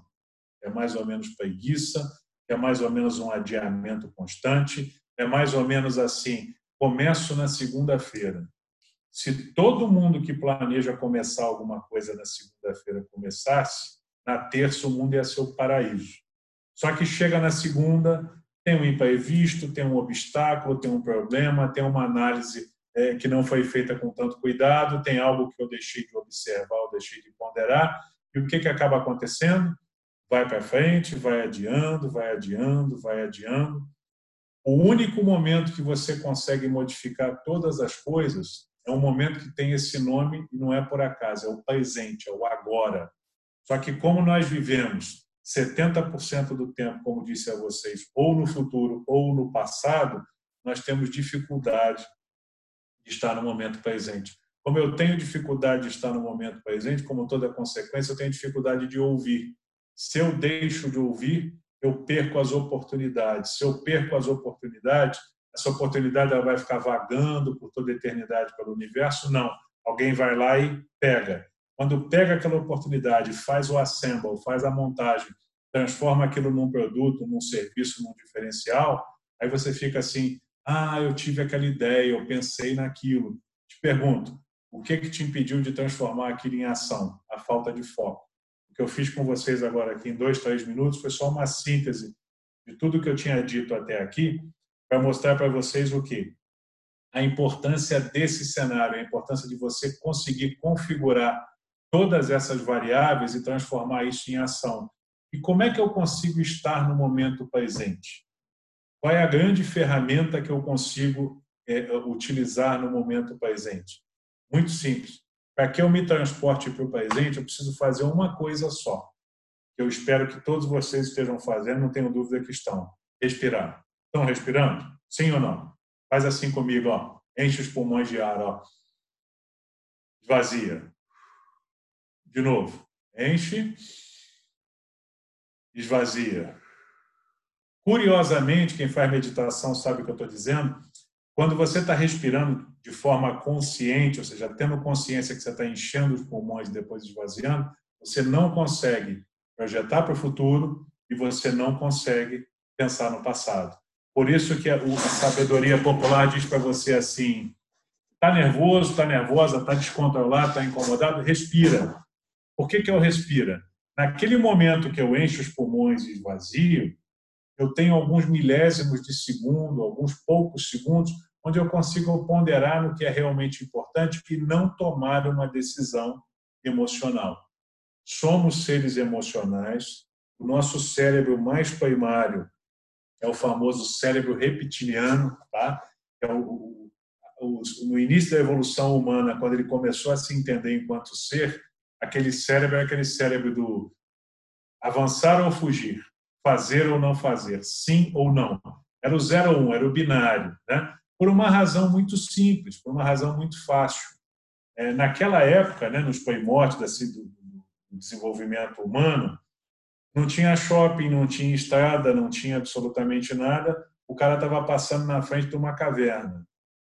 E quando ele escutava alguma coisa, um rugido, um uivo, coisa saindo daquela caverna, ele não podia ponderar: ah, Será que é uma raposa ou é um leão? O que será que está acontecendo? Se ele parasse para filosofar, saía um bicho lá de dentro e acabava com ele. E isso é muito positivo. Então, quando ele escutava alguma coisa, era decisão instantânea. Ou eu vou bater, ou eu vou correr. Só que milhares de anos se passaram, veio a dita evolução, né? E hoje você está no, vou falar aqui de São Paulo em vias normais, onde você tem aqui milhões de pessoas todos os dias para lá e para cá. O cara te fecha no trânsito. O teu reptiliano age, você quer sair do carro, você quer brigar, você quer arrumar uma confusão. Gente, acabou aquele tempo de, de, de cavernas, acabou. Eu preciso ponderar. E o que, que eu faço pura e simplesmente? Eu respiro. Eu estou na minha cadeira enquanto CEO, enquanto gestor, enquanto executivo. Chega um, um funcionário para mim, fala: Márcio, estou com um problema. Aí eu venho reptiliano e eu vou estourar, eu vou falar com o cara. Você, enquanto gestor, você, enquanto é, administrador, que é ou está muito próximo de ser, não se assuste, mas você é pago para resolver problema. Então, em vez de reclamar do problema, dá graças a Deus por ele. Por quê? É esse problema que vai ser o seu diferencial competitivo. É esse problema que vai ser a sua grande oportunidade de mudança, que vai ser a sua grande alavancagem. Vou dar um exemplo. Eu, o time que me conhece aí sabe que eu sou otimista de natureza. É muito difícil, é, são raras as situações que as pessoas conseguem é, me tirar do eixo. Já tentaram bastante, bastante frequência, mas isso é outra história. Mas, enfim, é... esse momento que a gente vive hoje, vou trazer vocês para o presente. Pandemia, incertezas, fatalidades, crises políticas, tá? O que, que fica em alta no, no, no modelo mental? O cérebro reptiliano, do medo. Tá? Não sei se você já se fez essa pergunta, mas eu vou dizer para você. Primeiro, Fatalidades existem, problemas existem, ok. Tem coisas que estão no seu controle, tem coisas que não estão. Mas se faça uma pergunta, se faça um desafio: como eu vou sair melhor desse cenário? O que, que eu vou aprender com esse cenário? O que, que eu vou trazer para mim de positivo desse cenário? Eu tenho que me tornar mais forte, mais preparado, mais inteligente, mais ajustado. Por quê? Se eu ficar na vibração do medo, que a única coisa que eu vou receber de volta vai ser medo, porque aí eu vou usar com vocês um conceito de neurolinguística que é o conceito de filtro, tá? Quem conhece, é... quem não conhece neurolinguística, eu vou, eu vou ser um pouquinho mais didático. O que é um filtro? Tá? Imagina que você quer comprar um carro. Ah, estou me formando na faculdade, o meu carro está muito velho, eu preciso de um carro novo. Ok. Quando você coloca na cabeça o carro, o filtro, o carro, você, aí você vamos imaginar que você escolha um modelo. Tá? Eu quero um Vamos pegar um carro aqui, um Fiat Uno, vá? Eu quero um Fiat Uno. Vamos pegar um carro maior? Eu quero um Corolla, um Toyota Corolla bonito. Tem mais espaço, é mais legal. Você sai na rua, você começa a ver o Corolla. Você vê um Corolla azul, você vê um Corolla verde, você dá uma volta numa avenida, numa rua, você vai visitar alguém, o que, é que tem lá? Um Corolla. Você vai na casa do teu amigo, você descobre que no vizinho, o que está parado na garagem do vizinho? Um Corolla. Tu abre uma revista de voo, tu abre lá uma revista de bordo, ou, vai no dentista, tem uma revista. O que, que tem no raio da revista? Um anúncio do Corolla. Por quê? Porque eu abri aquele filtro e aquela percepção. O mesmo acontece com a figura do medo. Quando eu fico com medo, meu reptiliano atuando, eu vou ficando o quê? Paralisado, esperando as coisas acontecerem. É o fenômeno do avestruz, né? aquele clássico, né? que coloca a cabecinha no buraco, que é o caracol que se fecha ali para poder ficar protegido, é a tartaruga que vai lá e fica dentro do casco. Só que, gente, nós somos maiores e melhores do que isso. Então, a situação que eu vivo eu não controlo como gestor, como empresário, como ser humano, o que, que eu preciso fazer? Como vou sair melhor? O que, que eu vou ter de produtivo com relação a isso? Porque, por mais difícil que a situação seja, por mais que ela se apresente, eu tenho que pensar sobre a ótica de solução, que é uma coisa que eu aplico aqui na empresa e que eu recomendo a vários amigos, empresários, executivos, meus clientes que eu façam. Quando alguém chegar com um problema para você, eu vou ouvir, vou respirar, tá? Não sou monge budista, muito pelo contrário, mas vou respirar, eu vou entender o que a pessoa está me falando, só que tem um pré-requisito. Ele tem que me apresentar no mínimo duas soluções. Porque a pessoa, para vocês gestores, é até uma coisa interessante de se pensar. Nunca cheguem para um superior, para uma equipe e apresentem o problema e ponto. Deem sugestões de solução. O mesmo vale para a nossa vida nesse momento hoje. Está difícil, está complicado, está incerto, está diferente, está Ok, sim, isso tudo a gente já sabe. Agora, como é que você vai sair melhor disso? Quais são suas ferramentas, elementos e, principalmente, ações para que você possa sair melhor disso? Você tem isso claro? Aí vem a pergunta de coach. De 0 a 10, o quanto está claro? Mais ou menos vem aquela escala. Se, diz, se for até 7, perdão, se for no mínimo 7, seu coeficiente de clareza está bastante alto. Se for abaixo de 7, significa preciso melhorar, preciso ter mais foco. Tá? E como é que eu desenvolvo isso? Não sei se você está desenvolvendo um produto, se você está desenvolvendo um serviço, se você está desenvolvendo uma ideia, se é uma coisa milionária, se é uma coisa muito simples, se é uma coisa muito fácil, pouco importa. Mas pensem sempre assim: é, no modelo que vai ser oferecido para essas pessoas como solução que vai te levar para o próximo nível. Qual é a complexidade desse modelo? Uma coisa que eu aprendi no Silício que eu achei fantástica é assim: eu não sei qual é a sua ideia, eu não sei qual é o seu objetivo, eu não sei qual é a sua ação, mas existe um único pré-requisito. A vovó tem que entender. Ou seja, nessa sua próxima ideia, nesse seu próximo cenário, nessa sua próxima ousadia que vai te levar para o próximo nível, Pensa que a vovó tem que entender. Traduzindo, tem que ser uma coisa tão simples, tão clara que qualquer um entenda de plano. Se você precisar explicar demais, já tem a resposta. A ideia não é boa. Então pense simples, tira todos aqueles penduricalhos, aquelas palavras difíceis, aquele blá blá blá, aquela coisa muito empoada, muito é, quase surreal para o tempo de hoje, e usa dois conceitos que a gente aplica aqui bastante, eu posso te dizer que funciona. Primeiro é um clássico, né, que você já deve ter visto aí muito nas aulas da Margarete, Janeiro, Gesimar, por aí vai, que é o MPV, Mínimo Produto Viável. Não pense em perfeição. A sua próxima ideia, sua... lança o um negócio, tá? começa a ideia e depois você vai lapidando. Porque se ficar de muito mimimi, se ficar de muito é, polido, dourar demais a pílula, a oportunidade vai passar, seu concorrente vem e vai, faz e você vai para o espaço. Segundo ponto, é tão simples, é tão legal que até a vovó consegue entender? Ou tem que ter manuais, tem que ter eh, diretórios, tem que ter sites explicativos, tem que ter muita história? Significa assim, não está comunicando. Então, essa simplicidade, aliada ao teu mindset de eh, sair melhor hoje do que ontem e sair melhor amanhã do que hoje, com toda certeza isso te leva para o próximo nível. E com todo respeito, gente, eu estou falando com vocês de experiências que eu vi aí uma dúzia de países pelo mundo.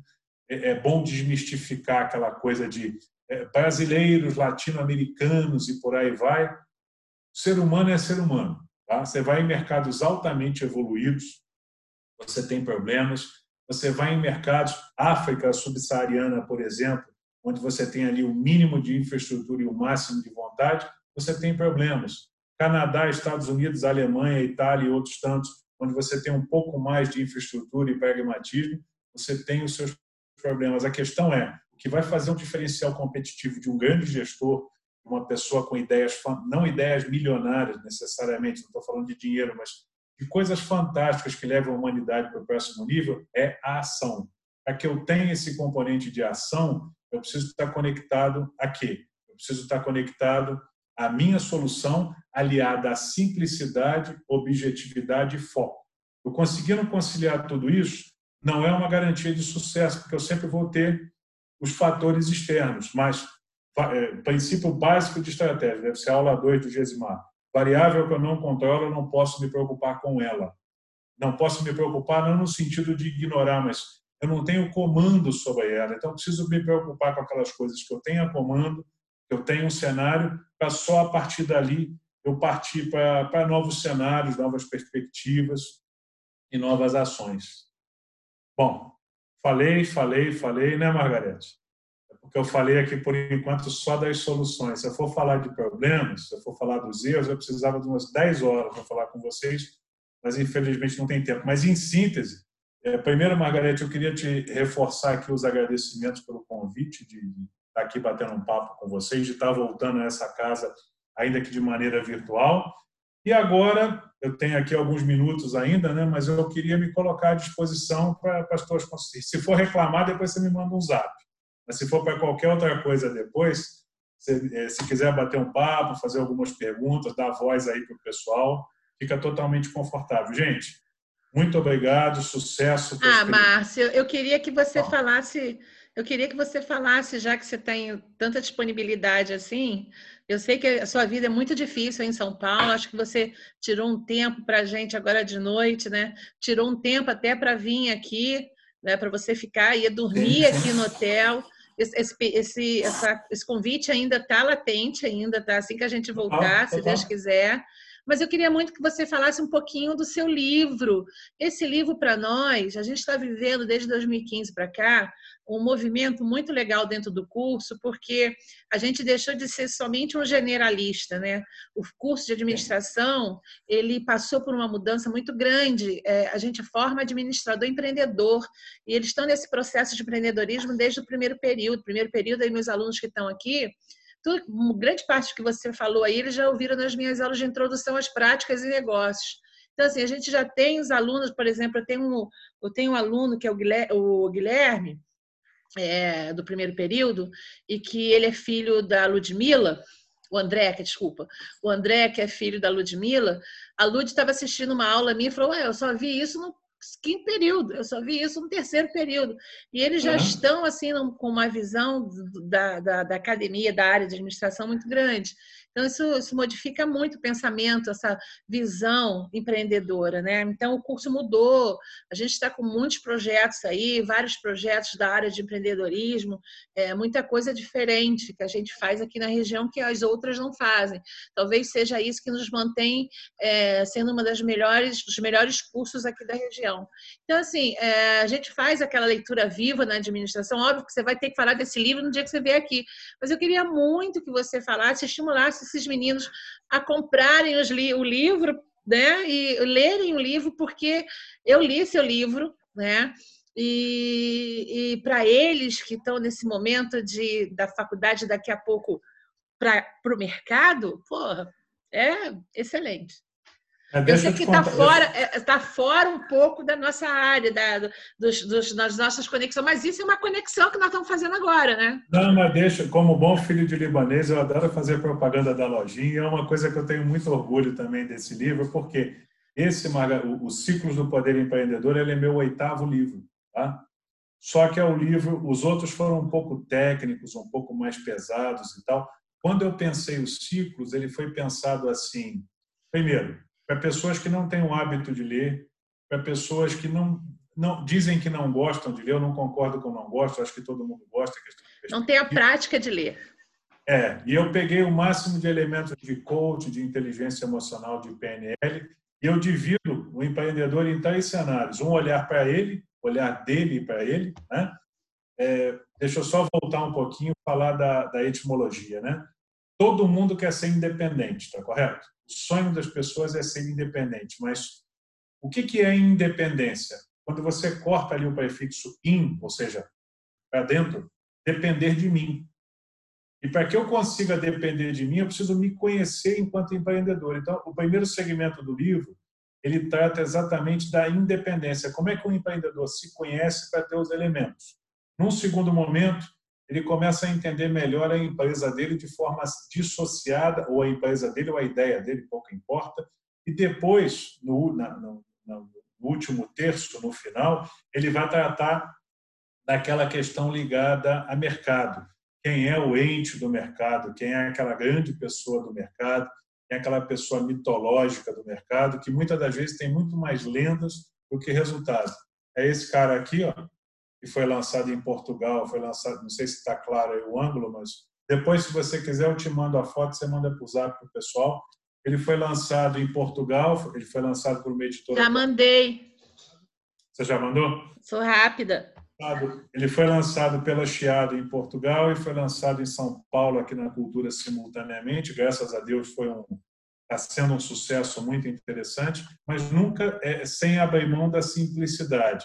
Esse livro foi pensado naquele último conceito que eu dei para vocês. É um livro que até a vovó entende. Minha mãe, que não é administradora, que não é economista, ela leu o livro e falou: Márcio, legal, gostei.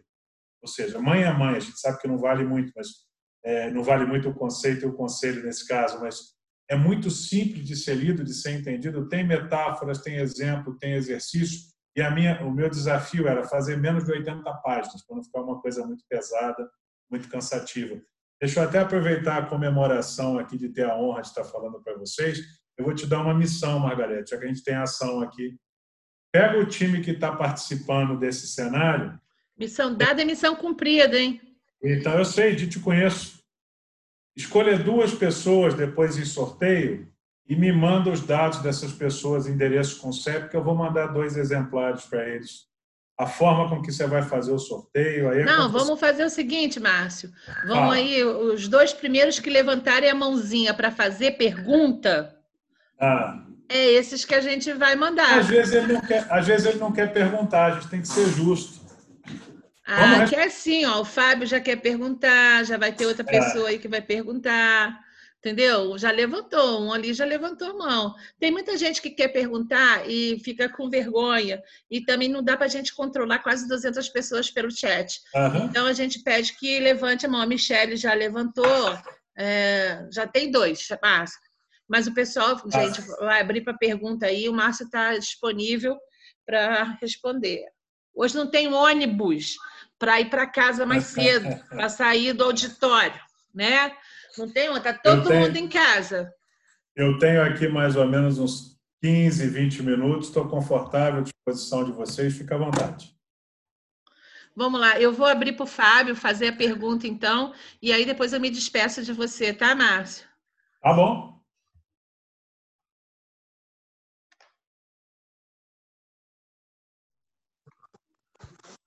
Márcio, boa noite, tudo bem? Tudo bem, Fábio? Uh, é o seguinte, tu comentou antes essa questão, eu sou aqui do Rio Grande do Sul, estou acompanhando essa semana acadêmica aí da, da Universidade de Vassouras. Eu sou aluno do, do, primeiro semestre agora de administração também. E uh, tu comentou antes da, do poder que a pessoa tem em ouvir. Sim. Uh, um, uh, foi no início do semestre agora, a gente leu uh, O Monge Executivo.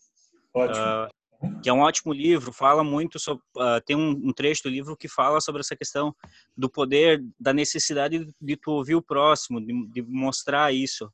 Uh, como levar isso para as empresas mais, uh, de forma mais prática, de fazer com que as pessoas ouçam dentro da empresa, de, de, de ter também, de tu também estar tá dentro da empresa e, e, e ouvir os outros. Como fazer isso dentro de uma empresa, dentro da instituição? Bom, você tem do... primeiro obrigado pela pergunta. Você tem duas óticas possíveis aí. Você pode querer ser ouvido ou pode querer fazer com que as pessoas ouçam mais o que você tem a dizer. Se for a segunda opção, se você quiser que as pessoas ouçam o que você tem a dizer, você já começa dando o melhor do seu melhor, ou seja, qual é o real benefício que vocês terão em me ouvir. Por exemplo, olha, eu estou aqui com vocês no, no, na diretoria, na gerência, seja como for, o que eu vou dizer para você aqui agora vai ser um divisor de águas na realidade dessa empresa. É uma excelente oportunidade quem está aqui agora. Você começa com um discurso nesse sentido, a probabilidade das pessoas te ouvirem é bastante alta. Não sei se você concorda comigo, é uma boa possibilidade. Agora, se você quer ter paciência para ouvir mais as pessoas, conseguir assimilar melhor, aí é aquele exercício que eu mostrei para vocês aqui que funciona muito bem respira, porque ele vai te tirar do passado, vai te tirar do futuro e vai fazer com que você foque no presente. Uma dica complementar é: se eu escutei alguma coisa que fez sentido para mim, é importante que eu registre aquilo. Pode ser que eu use um celular, pode ser que eu use um bloco de notas. Agora, não confia na memória, tá? Confia sempre num registro, porque aí você vai ter captado o melhor e depois você vai fazer é, o que você achar conveniente e positivo com aquilo. Pelo menos é assim a gente faz a aplicação aqui. Parabéns por estar aí nessa terra fantástica que é o Sul. berço do cooperativismo, que é uma filosofia que eu absolutamente adoro. Dei aula aí na Unisul durante muito tempo e tem bons amigos aí nessa área. Sucesso e prosperidade para você. Acho que eu te respondi. Se não, você fala, a gente complementa.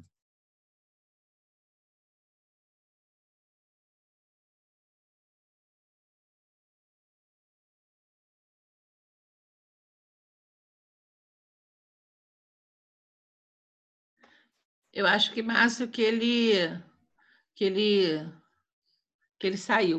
Eu acho que a Cristiane também tinha levantado a mão. Cristiane, você levantou a mão também, Cris? Cadê você?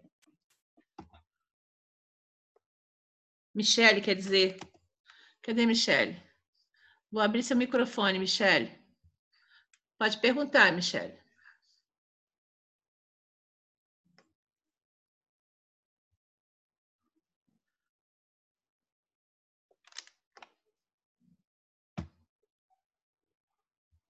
É, não está Oi, abrindo. agora foi. Agora Oi. foi? Agora foi. Oi, boa noite a todos.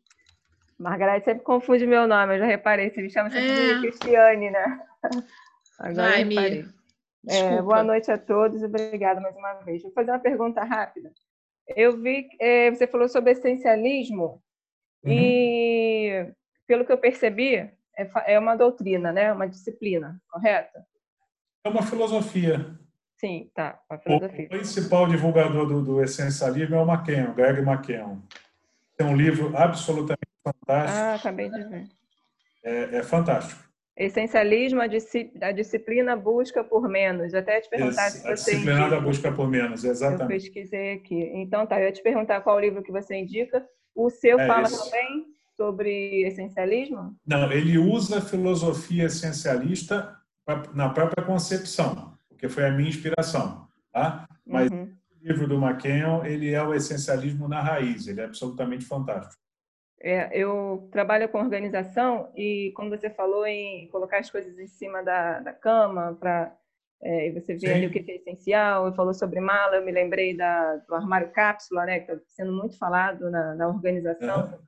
E, enfim, aí eu, eu acredito que essa filosofia eu possa trabalhar com ela, além da sustentabilidade. Achei bem interessante. O essencialismo ele é um alicerce importante da, da sustentabilidade, porque ele é uma unidade libertadora. Ele tira de você toda de você instituição, você pessoa física, tanto faz, todo aquele arcabouço que está a mais, é aquela, aquilo que não te serve mais durante o caminho, né? O ser humano fica tanto a cada semestre, a cada ano, que praticamente só sobra o CPF. Não sei se você concorda comigo. Continua carregando aquelas coisas que simplesmente já não pertencem mais. E nas instituições não é diferente. Acontece a Mas- mesma Mas ele é diferente do minimalismo? ele é, uma, ele é um pouco mais amplo do que o minimalismo, porque, Ah, como é que eu te digo? Ele te atinge tanto no aspecto físico quanto no psicológico e também na visão de futuro. Ele é atemporal, sabe? Uhum. Então, Mas é ok. bem bacana. Espero que você goste da aventura. Tá, muito obrigada. Sim, ótima, é, excelente palestra. Muito obrigada. Sucesso e prosperidade para você, Michele. Obrigada, igualmente. Tem mais alguém para fazer perguntas? Dou-lhe uma, dou-lhe duas, dou-lhe três. Não, acho que o pessoal está. Ah, tem alguém. A Daniele. Vamos lá, Dani.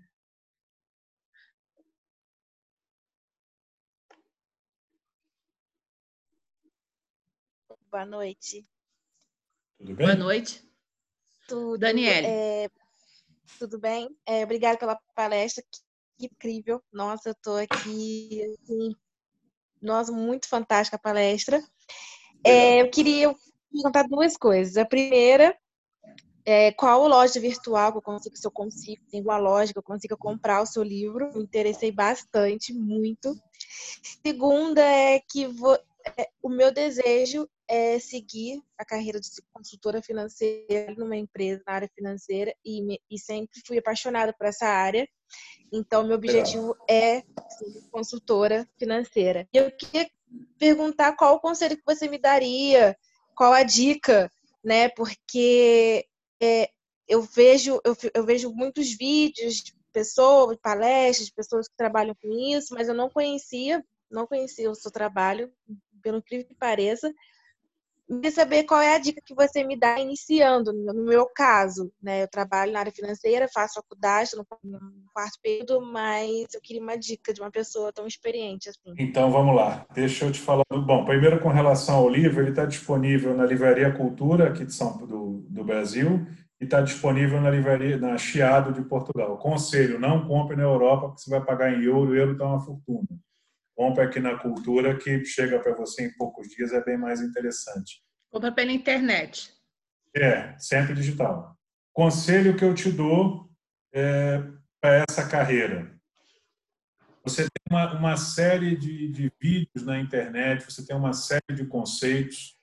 Faz uma pesquisa rápida em dois dias, busca as várias, várias possibilidades e respeita o teu inconsciente. O que é teu inconsciente? É aquele estalo, é aquele insight que vai te dizer assim: é isso que eu quero. Ah, eu quero trabalhar na área comportamental financeira, eu quero trabalhar na área estrutural, eu quero trabalhar na área de projetos. O que teu cérebro disser para você assim, é isso que eu quero, que der o brilho no olho, segue que não tem como errar. Porque muitas das vezes nós achamos que somos seres racionais, ou seja, que eu olho para tudo em volta aqui, eu tomo uma decisão racional. Eu convido muitas pessoas e aplico isso a usarem o inconsciente. Aquele segmento de área que brilhou o teu olho, pesquisa ele mais, vai a fundo, porque aí o sucesso ele acaba sendo uma consequência. Mas, se chegar num dado momento você perceber que não era exatamente aquilo, usa a maior capacidade que o ser humano tem, modificar, muda, altera, altera sem exceção até você chegar no seu objetivo. Agora, pesquisa, brilho no olho e ação. É a tríade para qualquer situação de sucesso. Pelo menos é o que eu acredito e eu aplico, tá? Não sei se fez sentido o que eu te falei. É isso aí. Alguém quer fazer mais alguma pergunta? Não? Vou, vou falar dole uma, dole duas, dole três outra vez. Ninguém apareceu, né? Mas eu estou muito feliz, Márcio, de você estar conosco. E alguém levantou. Obrigado. A Michelle levantou a mão outra vez. Espera aí.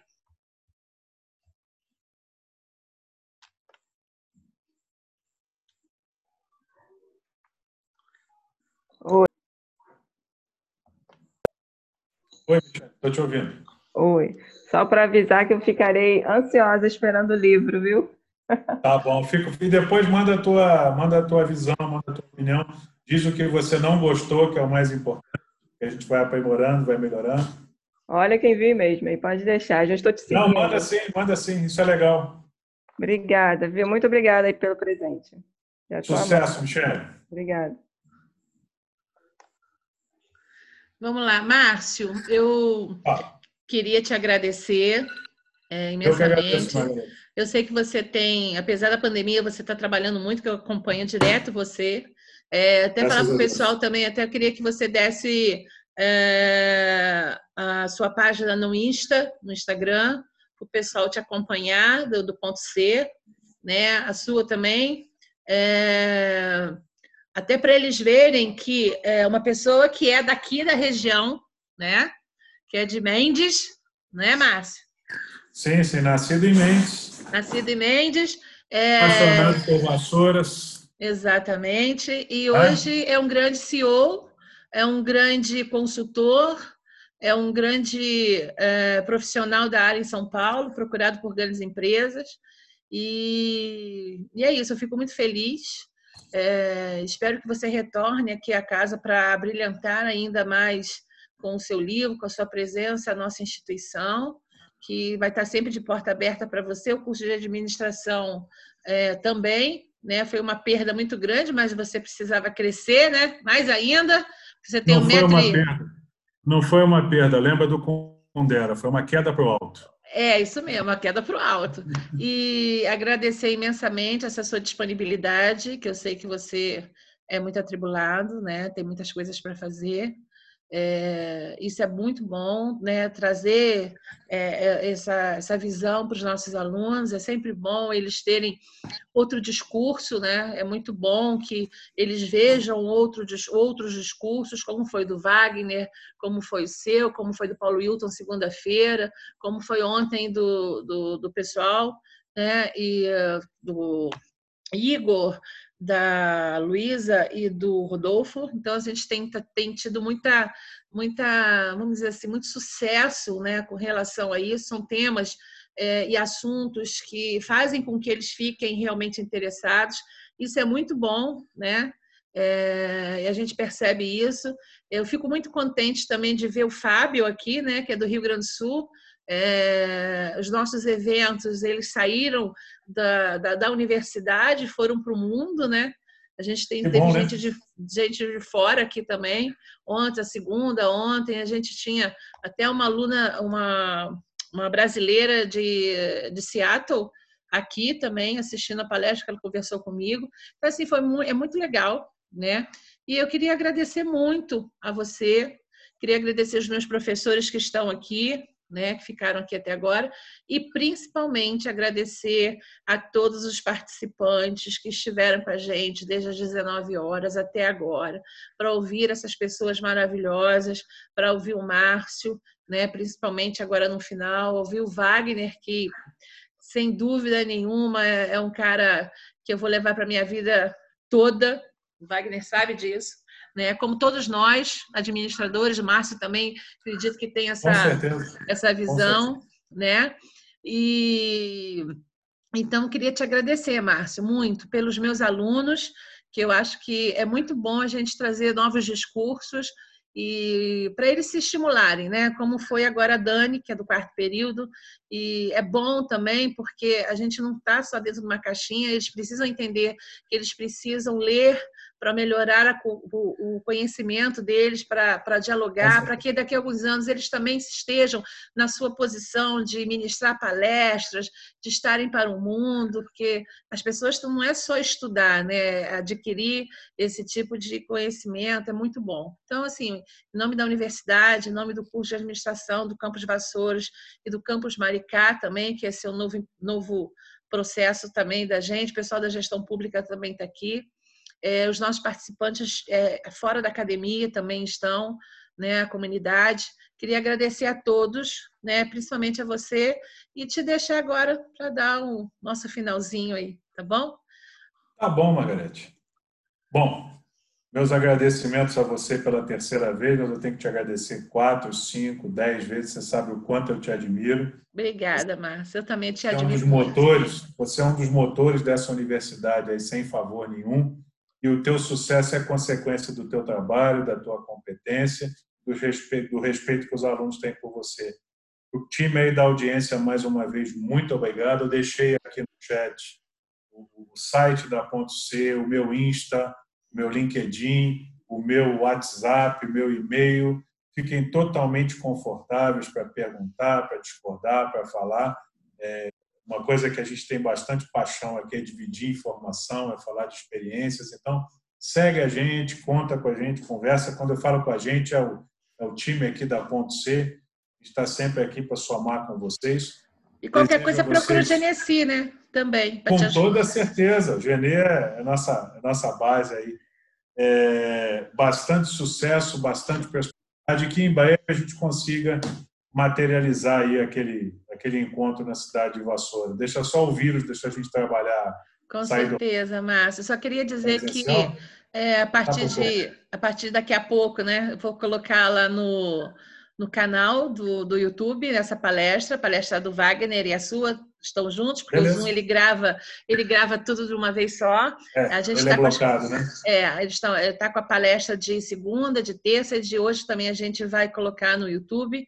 Então, quem estiver disponível é só procurar a Semana Acadêmica, vai estar o nome do Márcio também. Eu vou disponibilizar o link para vocês depois, igual eu fiz hoje com as duas palestras. E é isso aí.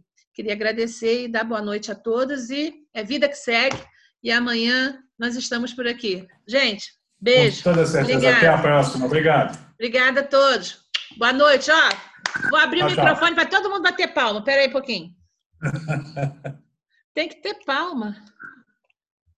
Pronto, agora pode abrir o microfone. Todo mundo pode abrir o microfone agora. Sim, vamos bater palma. E... Meu cachorro late. O cachorro late.